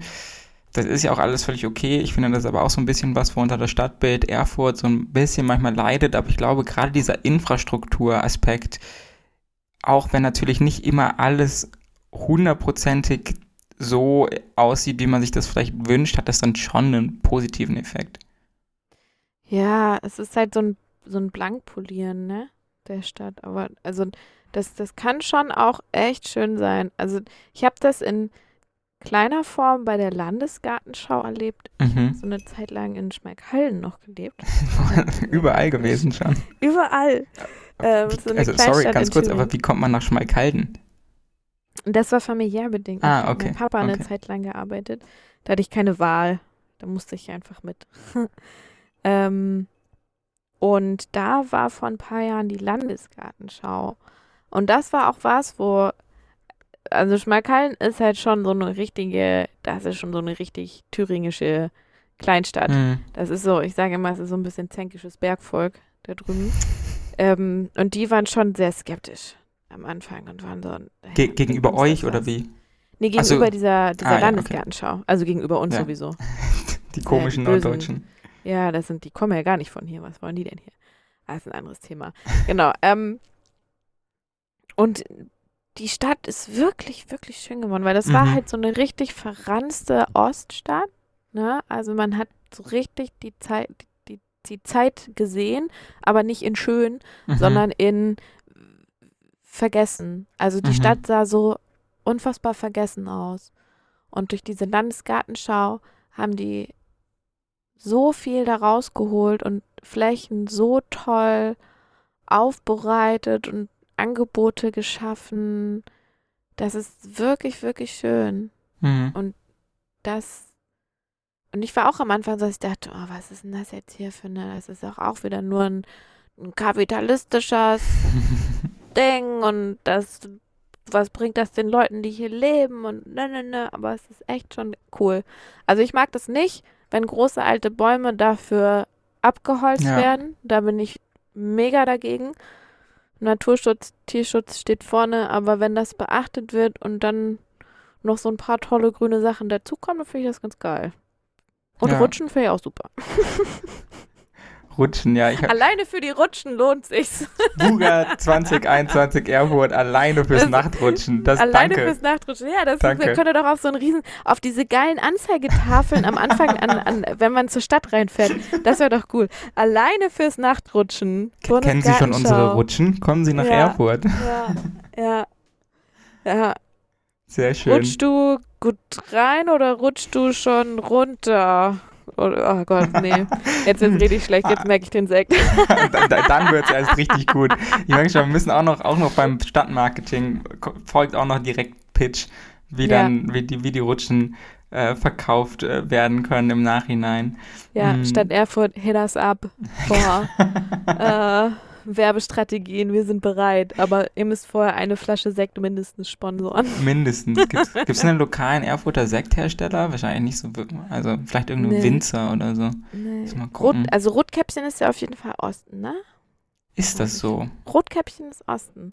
Aber ich weiß nicht, die kommen nicht aus Erfurt, aber die kommen irgendwo aus der Ostecke. Na, das ist ja schon mal, ist immerhin schon mal, ist schon mal ein Anfang. Ja, ist schon mal fast lokal. Z zur Not auch, auch Rotkäppchen ist auch okay. Da bin ich nicht der größte Fan, aber wenn es for free ist, Gib, gib mir Rotkäppchen, ist alles Ja. gut. Ich bin, auch, ich bin auch nicht der allergrößte Fan, aber äh, geht schon mal. Was ist so dein, was ist so dein Lieblingssekt? Oh. Hast du da einen? Ähm. Hm. Also ich Hm. trinke, wenn ich, ich trinke, glaube ich, eher Söhnlein Brillant als Rotkäppchen, Mhm. aber meistens ganz low budget mäßig nach Angeboten. Safe. Angebot und Etikett. ja. Also wenn irgendwo ein Cremant im Angebot Mhm. ist oder ein Bru, dann trinke ich auf jeden Fall den Cremant oder den Bru. Aber ähm, wenn nicht, dann reicht auf jeden Fall auch so ein so ein, so ein Söhnlein Brillant. Das geht auf jeden Fall schon klar. Endeffekt Der, knallt's eh alles. Also. der Aldi-Sekt ist auch nicht verkehrt. Also bei Sekt bin ich nicht so kritisch wie bei Wein. Bei Wein, finde ich, kannst du eher daneben liegen. Mhm. Aber bei Sekt ist es so, das geht schon irgendwie alles. Mit Eis auf jeden Fall sowieso. ja. Aber ja, an sich, äh, Jules Mum finde ich auch ganz gut, aber auch wegen dem Namen. Ich geil. Jules Mum.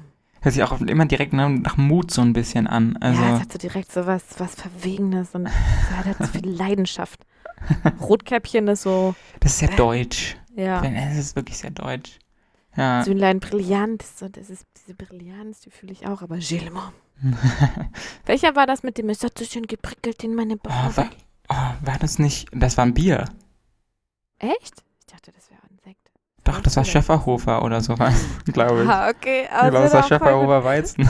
Ich finde, es würde voll gut zu Moom auch passen. Moom, es hat so schön geprickelt in meine Bauchnabel. Aber ja, sie, sie schreibt ja in einem Deutschen. Ah. Ne? Das ist ja eine Französin. Ist auch eine schlimme sexistische Werbung eigentlich, wenn man jetzt nochmal so drüber nachdenkt. Aber sie hat sich wirklich bei allen ja eingeprägt. Das ist schon krass, Wahnsinn. ne? Es ja, das ist, weil wir halt auch noch Generation Fernsehen sind, ne? Ja. Und das ist einfach Werbung, die bestehen bleibt. Ich weiß gar nicht, ob heute Werbung noch so ein, so ein Brainfuck ist, wie, wie, wie wir das hatten, als man noch nicht genetflixt hat, sondern wirklich normal Fernsehen geguckt hat. Ja, das stimmt. Ob es noch Damals, so. ne? Die alten Leute. Damals, ne? 1990, das war noch schön hier. das waren noch Zeiten, du. Da kann man noch. Vorm Fernseher. Auch Günther Jauch, Thomas Gottschalk. Großartig. Oh, Ja. Ja. Der hat ja auch ein Weingut, der Günther Jauch. Den gibt es manchmal bei Aldi. Oh, das hat er richtig gemacht. Das ist eh, also das ist äh, tatsächlich, und das finde ich, da merkt man so krass, dass man im Endeffekt doch eine Werbeopfer oder also das funktioniert schon, ne, weil natürlich macht Günther ja auch jetzt nicht diesen Wein selber, sondern er hat halt so ein Weingut gekauft. Und dann ich halt, habe ich da bei Aldi halt mal so eine Weinflasche vom Weingut hier auch gesehen, dachte ich so, ja, das muss ich jetzt schon mal mitnehmen. Also will Mhm. schon mal probieren. Ich weiß ja nicht mehr, wie es geschmeckt hat. Aber hat auf jeden Fall erstmal funktioniert beim ersten Mal. Ja, ist jetzt kein schlechtes Zeichen, wenn du es am Ende nicht mehr weißt, dann hast du auf jeden Fall scheinbar genug davon getrunken. Ja, und es war nicht übertrieben scheiße. Hey, voll gut. aber auch nicht sehr, sehr gut. Also vielleicht muss man es nochmal, vielleicht muss man es nochmal noch mal ausprobieren. Irgendwann. Ja, Aldi hat auch echt, also ich bin noch großer Aldi-Fan, die haben auch geile Sachen. Da kannst du mit den, mit den Aldi-Angeboten auch nichts falsch machen. Auch der Aldi-Sekt ist richtig gut. Ich weiß nicht, wie er heißt, aber auch den kann man sehr, sehr gut trinken. Kauft Aldi-Sekt und Aldi-Sekt dann einfach auch mal, einfach mal den Podcast sponsoren. Ist auch völlig okay. Ja, ist ja auch in Ordnung. Hallo, Aldi, Aldi, Aldi, Aldi, Aldi, Aldi. Lidl auch Gibt gut. Sekt. Ich Ja. komme jetzt hier wirklich zu ganz vielen Themen. Also, also es gab einmal, da eine Sache ist mir nämlich ähm, auch, das, wenn, wenn wir schon beim Thema Werbung waren, jetzt bei Aldi sind, es gab mal eine ganz kurze Zeit und ich weiß nicht, wo die Werbung gelaufen ist. Ich habe die einmal im Kino gesehen, so eine Aldi-Werbung und die war wirklich so krass over the top, aber auch schon wieder super geil, weil halt Zeus irgendeine Party im Himmel gefeiert hat und alle waren wirklich, du hast gesehen, so, die Werbung haben sich gedacht, okay, alle auf dieser Party sind einfach übertrieben druff und Zeus läuft halt rum und es ist übertrieben fancy und alle haben halt so fancy Kostüme an, aber es sieht halt nach so einem aus, als hätten das irgendwelche SchülerInnen gefilmt und dann ist halt auf einmal das Essen alle und dann laufen und dann, dann fallen sie aus dem Himmel in den Aldi und gehen halt durch diesen Aldi in ihren Kostüm und es ist alles übertrieben trippy und es war so eine drei Minuten Kinowerbung und ich habe die nie wieder gesehen und ich fand die übertrieben lustig und ich weiß nicht, wo sie hin ist. Das finde ich sehr schade. Hast du nirgendwo gefunden? Nie mehr ist sie mir über den Weg gelaufen. Aber es war eine sehr gute Aldi-Werbung. Es ist, es ist schon, es gibt schon echt richtig witzige und richtig schlimme Werbung, ne? Es muss auch schon Spaß, also ich stelle mir das auch schon lustig vor, so, so Werbung zu erfinden. Ja. Für so Produkte. So, hey, mach mal eine geile Werbung für einen Wischmob. Und dann sitzt du da und denkst dir, okay, wie kann ich jetzt einen Wischmob geil bewerben, dass die Leute Bock haben, genau den zu kaufen. Das ist auch, eigentlich ist es voll intrigant, ne? Weil du musst ja so drauf sein, dass du dir überlegst, okay, was würde jetzt, wie, wie psychologisch durchdacht ist das, damit dann Leute das kaufen wollen? Also wie, wie kann ich die triggern? Irgendwas in deren Kopf, in deren Emotionen ist, die dann Bock haben und sagen, tag ich hin. Das ist ja, also das ist tatsächlich ja auch das Problem. Ne? Im Endeffekt musst du halt Leuten was verkaufen. Also ich gebe ganz offen zu, ich habe mal zwei Jahre, wie sollte es sonst sein, in Hamburg in einer Agentur gearbeitet. Mhm. Ähm, nicht unbedingt direkt Werbung gemacht, aber halt so ein bisschen, also so Marketing-Gedöns. Und ja, das ist schon alles, also so, da wird auch Kreativität freigesetzt, aber im Endeffekt ist am Ende des Tages ist man halt im Prinzip was wie ein Marktschreier. Was jetzt, also was den Beruf des Marktschreiers nicht abwerten soll, aber es bleibt halt, egal wie fancy und cool du dich dabei fühlst, Werbung zu machen. Im Endeffekt ist halt dein Job, ja. den Leuten irgendwas zu verkaufen und da muss ich sagen, so ganz persönlich für mich trägt das über so eine längere Strecke dann, dann doch nicht. So, also, es, und weil gut es schon so ein bisschen was Schäbiges hat. Ja. Aber ich glaube, es ist gut, so eine Erfahrung zu machen und dann zu sagen, ey, nee, ist nicht mein Business. Ja, safe. Also das auf jeden Fall. Ich rate eh immer bei jeder Gelegenheit den Leuten davon ab, in irgendwelchen Agenturen zu arbeiten, weil man für viel zu wenig Geld, gerade als junger Mensch, ja, 60 bis 80 Stunden die Woche arbeitet. Und cool, du hast irgendwelche Gästenliste Plätze. Richtig geil, dafür hast du kein anderes Leben mehr. Also Genau, du ähm, nur noch für deine Agentur. Yay! Cool, Kapitalismus, richtig ja. gute Sache, auch immer weiter zu empfehlen. Mm. Da geht es viel um den Menschen, habe ich gehört. viel um den Menschen und die Natur und dass das alles, dass alle glücklich sind. Dass wir alle in Harmonie leben. Mhm. Das, das ist dem Kapitalismus sehr, sehr wichtig. dem, dem Kapitalismus vor allem. Wo wir gerade aber schon bei Harmonie sind. Ich habe mir noch ein bisschen überlegt, lass doch mal darüber sprechen, weil es ist ja schon so, jetzt schon, die, also ich finde alles gerade immer noch extrem komisch. Seit März ist es hat, ja, finde ich, hat alles so ein bisschen Struktur verloren und ich glaube, viele Leute ja jetzt auch, haben die Weihnachtstage auch schon Struktur äh, äh, verloren, weil man es eben wahrscheinlich nicht so verbringen kann, wie man das irgendwie gewohnt bist. Ähm, hast, hast du dir Dinge für die, für die Weihnachtstage vorgenommen, wo du sagst, okay, ich habe jetzt irgendwie Zeit, ich kann nochmal ein, ein Buch lesen oder ich kann, kann einen Podcast hören. Hast du da vielleicht Empfehlungen für Leute, wie man das alles so ein bisschen entspannter gestalten kann? Ah, ja, also generell glaube ich, ist es schon mal gut zu sagen, lass mal ein bisschen entschleunigen. Das ist ja die Chance, die die, die ganze Situation, so blöd sie auch ist, uns gibt, ne? dass wir alle einfach mal ähm, aufhören von diesem weiter, höher, schneller und immer mehr, mehr, mehr und wir müssen auf jeder Party tanzen und überall dabei sein, hin zu, es gibt keine Partys.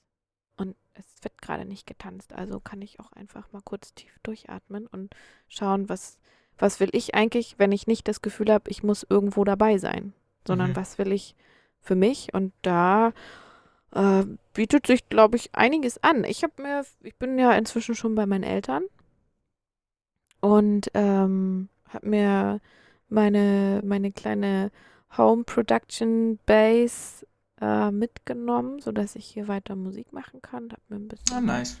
Leinwände eingepackt, dass ich was malen kann und habe von meinen wunder wundervollen Mädels in Erfurt zum Abschied ein Buch geschenkt bekommen, das mhm. ich mir bis jetzt aufgehoben habe. Land in Sicht von Ilona Hartmann. Riesen, also ich habe es noch nicht gelesen, aber ich gebe jetzt einfach schon eine rundrum, bitte supportet die, weil die ist einfach geil. Hast du andere Bücher von der äh. gelesen oder kennst du die? Nee, gar nicht. Ich okay. folge ihr auf Instagram und ah, sie ja, ist cool. so, kennst du El Hotzo? Ja, ja, ja, ja. Ja, ja, also sie ist auf jeden Fall das weibliche, die weibliche ähm, Variante davon. Okay, wie heißt sie? Auch blöd das, weil sie ist eine eigenständige, geile Person. Also, Ilona Hartmann. Okay. Die macht einfach auch immer, ja, Folgempfehlung, unfassbar witzige Frau, die genau diesen Vibe, also die trifft so, die hat so, die schreibt dann und ich denke mir, oh mein Gott, genau das habe ich gerade gedacht. Ja, oder, ja. oder wow, I can relate it. Mehr Amerikanismus also, ja, nach Deutschland. Ja, also ist, die ist auf jeden Fall richtig krass. Und das, auf das Buch freue ich mich richtig, richtig dolle. Ich glaube, Lesen ist echt eine gute Variante. Und Podcast ähm, mag ich auch super, Gute super Sache. dolle, ne? Also ich habe gehört, diese Podcasts, die machen echt viel Spaß. ähm, ja, was ist mein Lieblingspodcast? Wen was würde ich empfehlen? Ich mag total gerne den Danke Gut Podcast. Der Okay. ist von, ähm, Gott, das muss ich, äh, weiß ich gerade gar nicht. Also die heißt äh, Miriam, die den Mhm. moderiert, aber ich weiß nicht. Also man findet ihn auf jeden Fall unter Danke gut und da geht es um äh, Psyche und Musik. Kennst du den? Hast du Nee, den kenne ich mal gehört? tatsächlich nicht. Aber es gibt inzwischen noch so viel. Also, uff. Ja, das ist, äh, die sind halt jetzt durch die, äh, durch die Pandemie halt aus dem Mhm. Boden gesprossen wie nix. Ich verliere auch den, den Überblick, aber das ist ein wirklich toller Podcast und da wird immer ein, ein Thema, was die Psyche betrifft, Mhm. ähm, in, mit Kultur, ach, von Cosmo ist der. Ah, okay. Westdeutscher Rundfunk Cosmo. Und ähm, da kommt, geht es immer um Pop und Psyche. Also da, sie hat meistens einen, ich glaube immer, einen Gast da Mhm. aus der MusikerInnen-Szene und mit der Person spricht sie dann über Depression, Kleptomanie, äh, Angstzustände, whatever, everything. Also alles, Mhm. was, was, was einen so beschäftigt. Richtig geil war, die hat einmal einen Podcast gehabt, äh, einmal eine Folge gehabt, da ging das um Flucht. Mhm. Flucht und Trauma. Und da hat einer erzählt von, von seiner Flucht nach Deutschland und das fand ich sehr, sehr bewegend und krass. Also auf Ja. jeden Fall eine, den empfehle ich gerne. Danke, gut. Ja, sehr cool. Podcast-Empfehlung finde ich, also ich, ich liebe, ich muss sagen, ich liebe Podcast. Ähm, Was ist dein Lieblingspodcast? oh, das ist eine super schwere Frage. Hm, Also ich habe so einen, einen Podcast, oder beziehungsweise zwei, aber an sich vor allem einen, den höre ich jetzt seit, keine Ahnung, elf Jahren, zwölf, elf Jahren. Ja, und das sind die, also ich habe sehr früh angefangen, ich bin da, ich bin echter Podcast-Hipster. Ich kann sagen, ich habe bist ja von Ursprung an dabei. Early Adopter so. Ja. Ähm, nee, genau. Und da gibt es einen, also einen, es ist ein Typ, der heißt Holger Klein. Und ähm, der ist A, Madi, äh, Mario, der, jetzt kommt der Sekt, äh, Radiomoderator ähm, in Berlin, ähm, früher für Radio Fritz, jetzt für Radio 1. Der hat aber auch eine Podcast-Serie, die heißt Vrint, W-R-I-N-T, wer redet, ist nicht tot, das ist das Akronym. Und der hat da so unterschiedliche Formate. Und da gibt es zum Beispiel ein Format, da trinkt er äh, mit einem guten Freund von ihm immer Wein und die reden dann über Wein. Und das holt, also, das holt mich so ab, dass es, also, ich kann gar nicht sagen, wieso, weil ich mag diesen Typen einfach sehr gerne.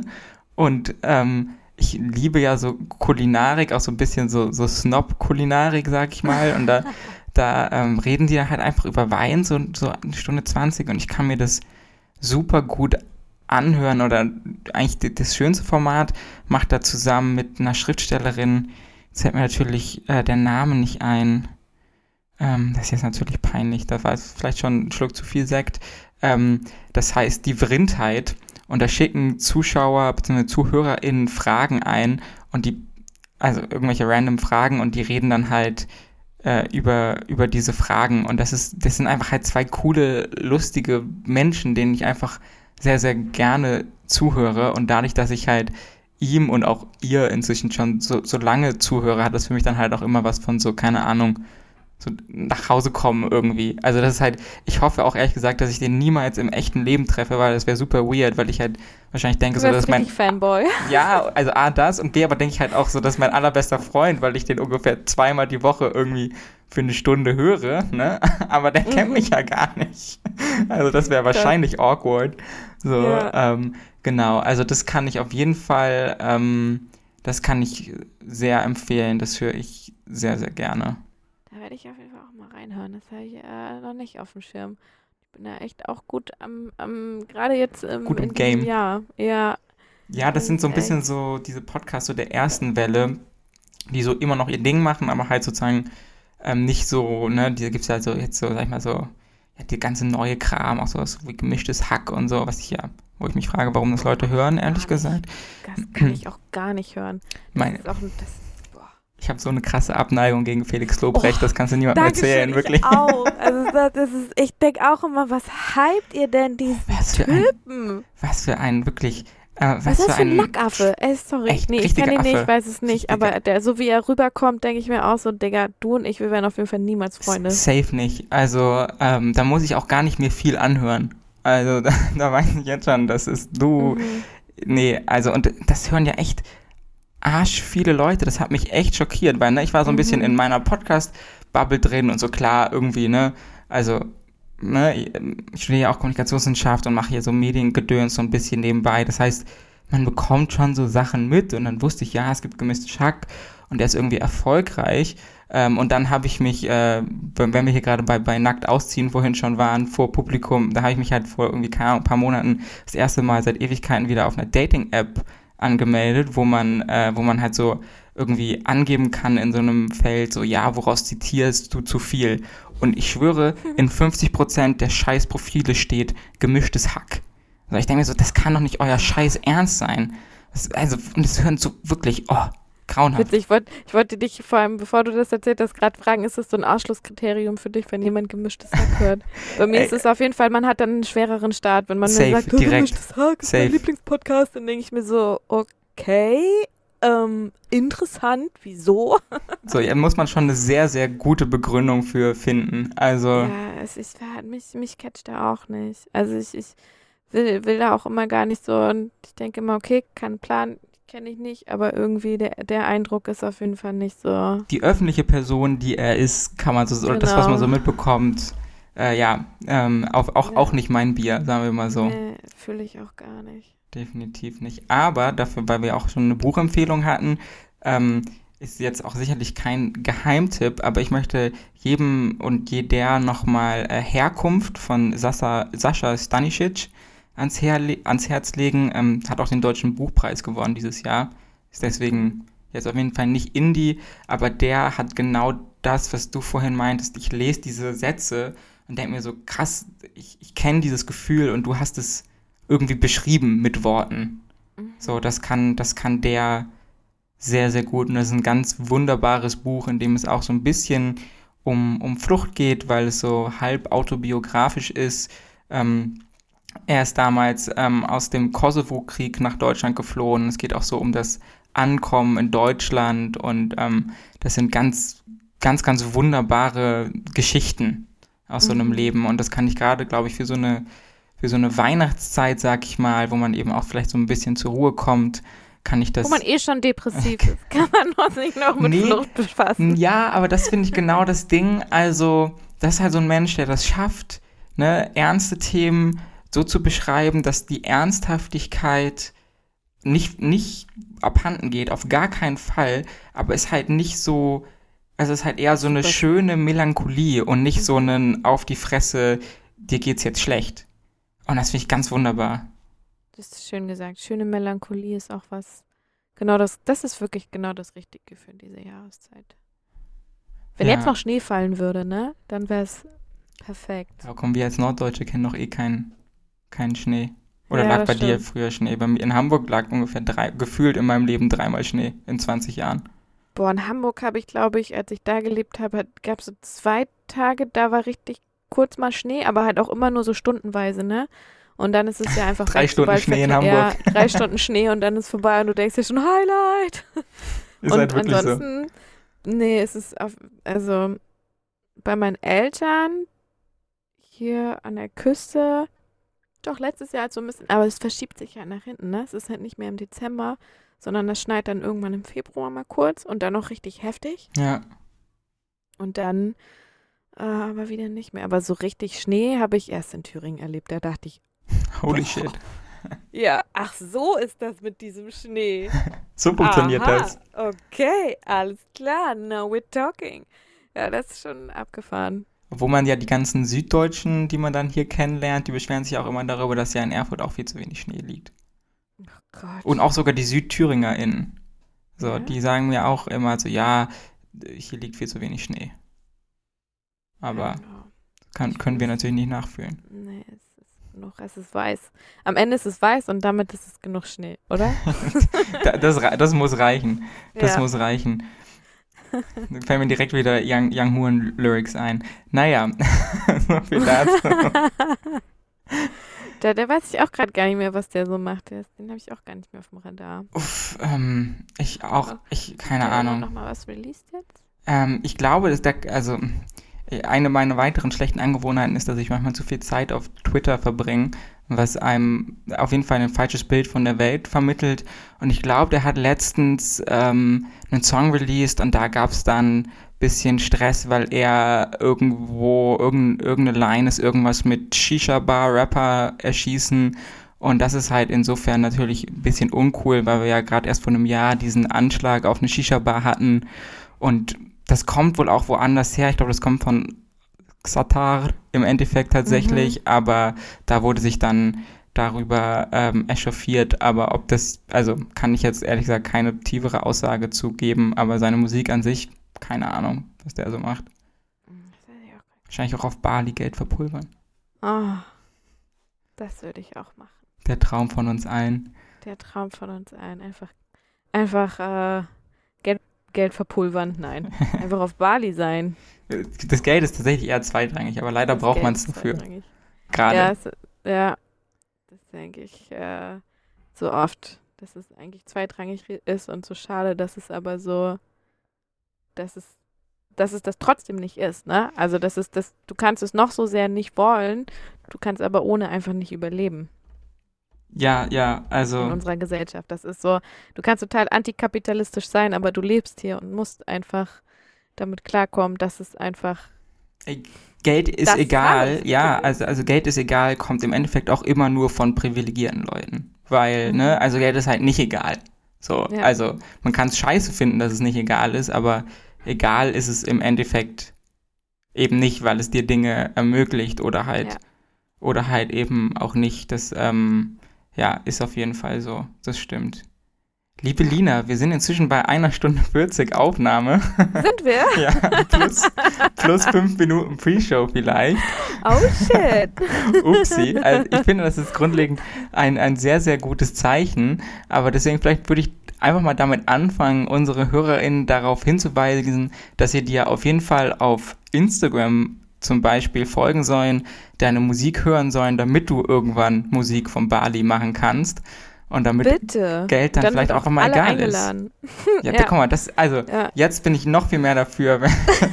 Bitte Also, gib Lina Geld, weil dann kann ich auch noch was. genau.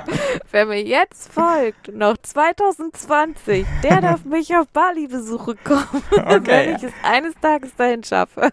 Das, äh, ich, ich nehme dich beim Bord auf jeden Fall. In dem Fall. Kein Problem, kein Problem. Ich bedanke Machen mich so. ganz, ganz herzlich bei dir, dass du da warst. Es hat mir sehr, sehr viel Spaß gemacht. Ja, mir auch. Vielen Dank für die Einladung. Wir haben es geschafft. Wir haben es dann doch noch Wir haben geschafft. es geschafft. Und Ja. die Wartezeit hat sich auf jeden Fall gelohnt, finde ich. Finde ich auch. Aber auf jeden Fall eine Welle, das ist immer gut.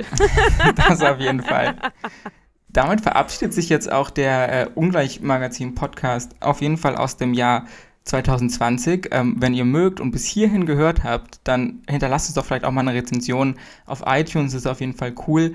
Oder folgt uns auf Spotify, damit man die neuen Folgen ähm, immer mitbekommt. Das war jetzt auch erstmal tatsächlich meine letzte Episode, weil ich jetzt erstmal abhaue, aber es wird auf jeden Fall weitergehen mit weiteren ähm, spannenden äh, Gästen. Ich sage äh, ganz, ganz lieben Dank fürs Zuhören und tschüss.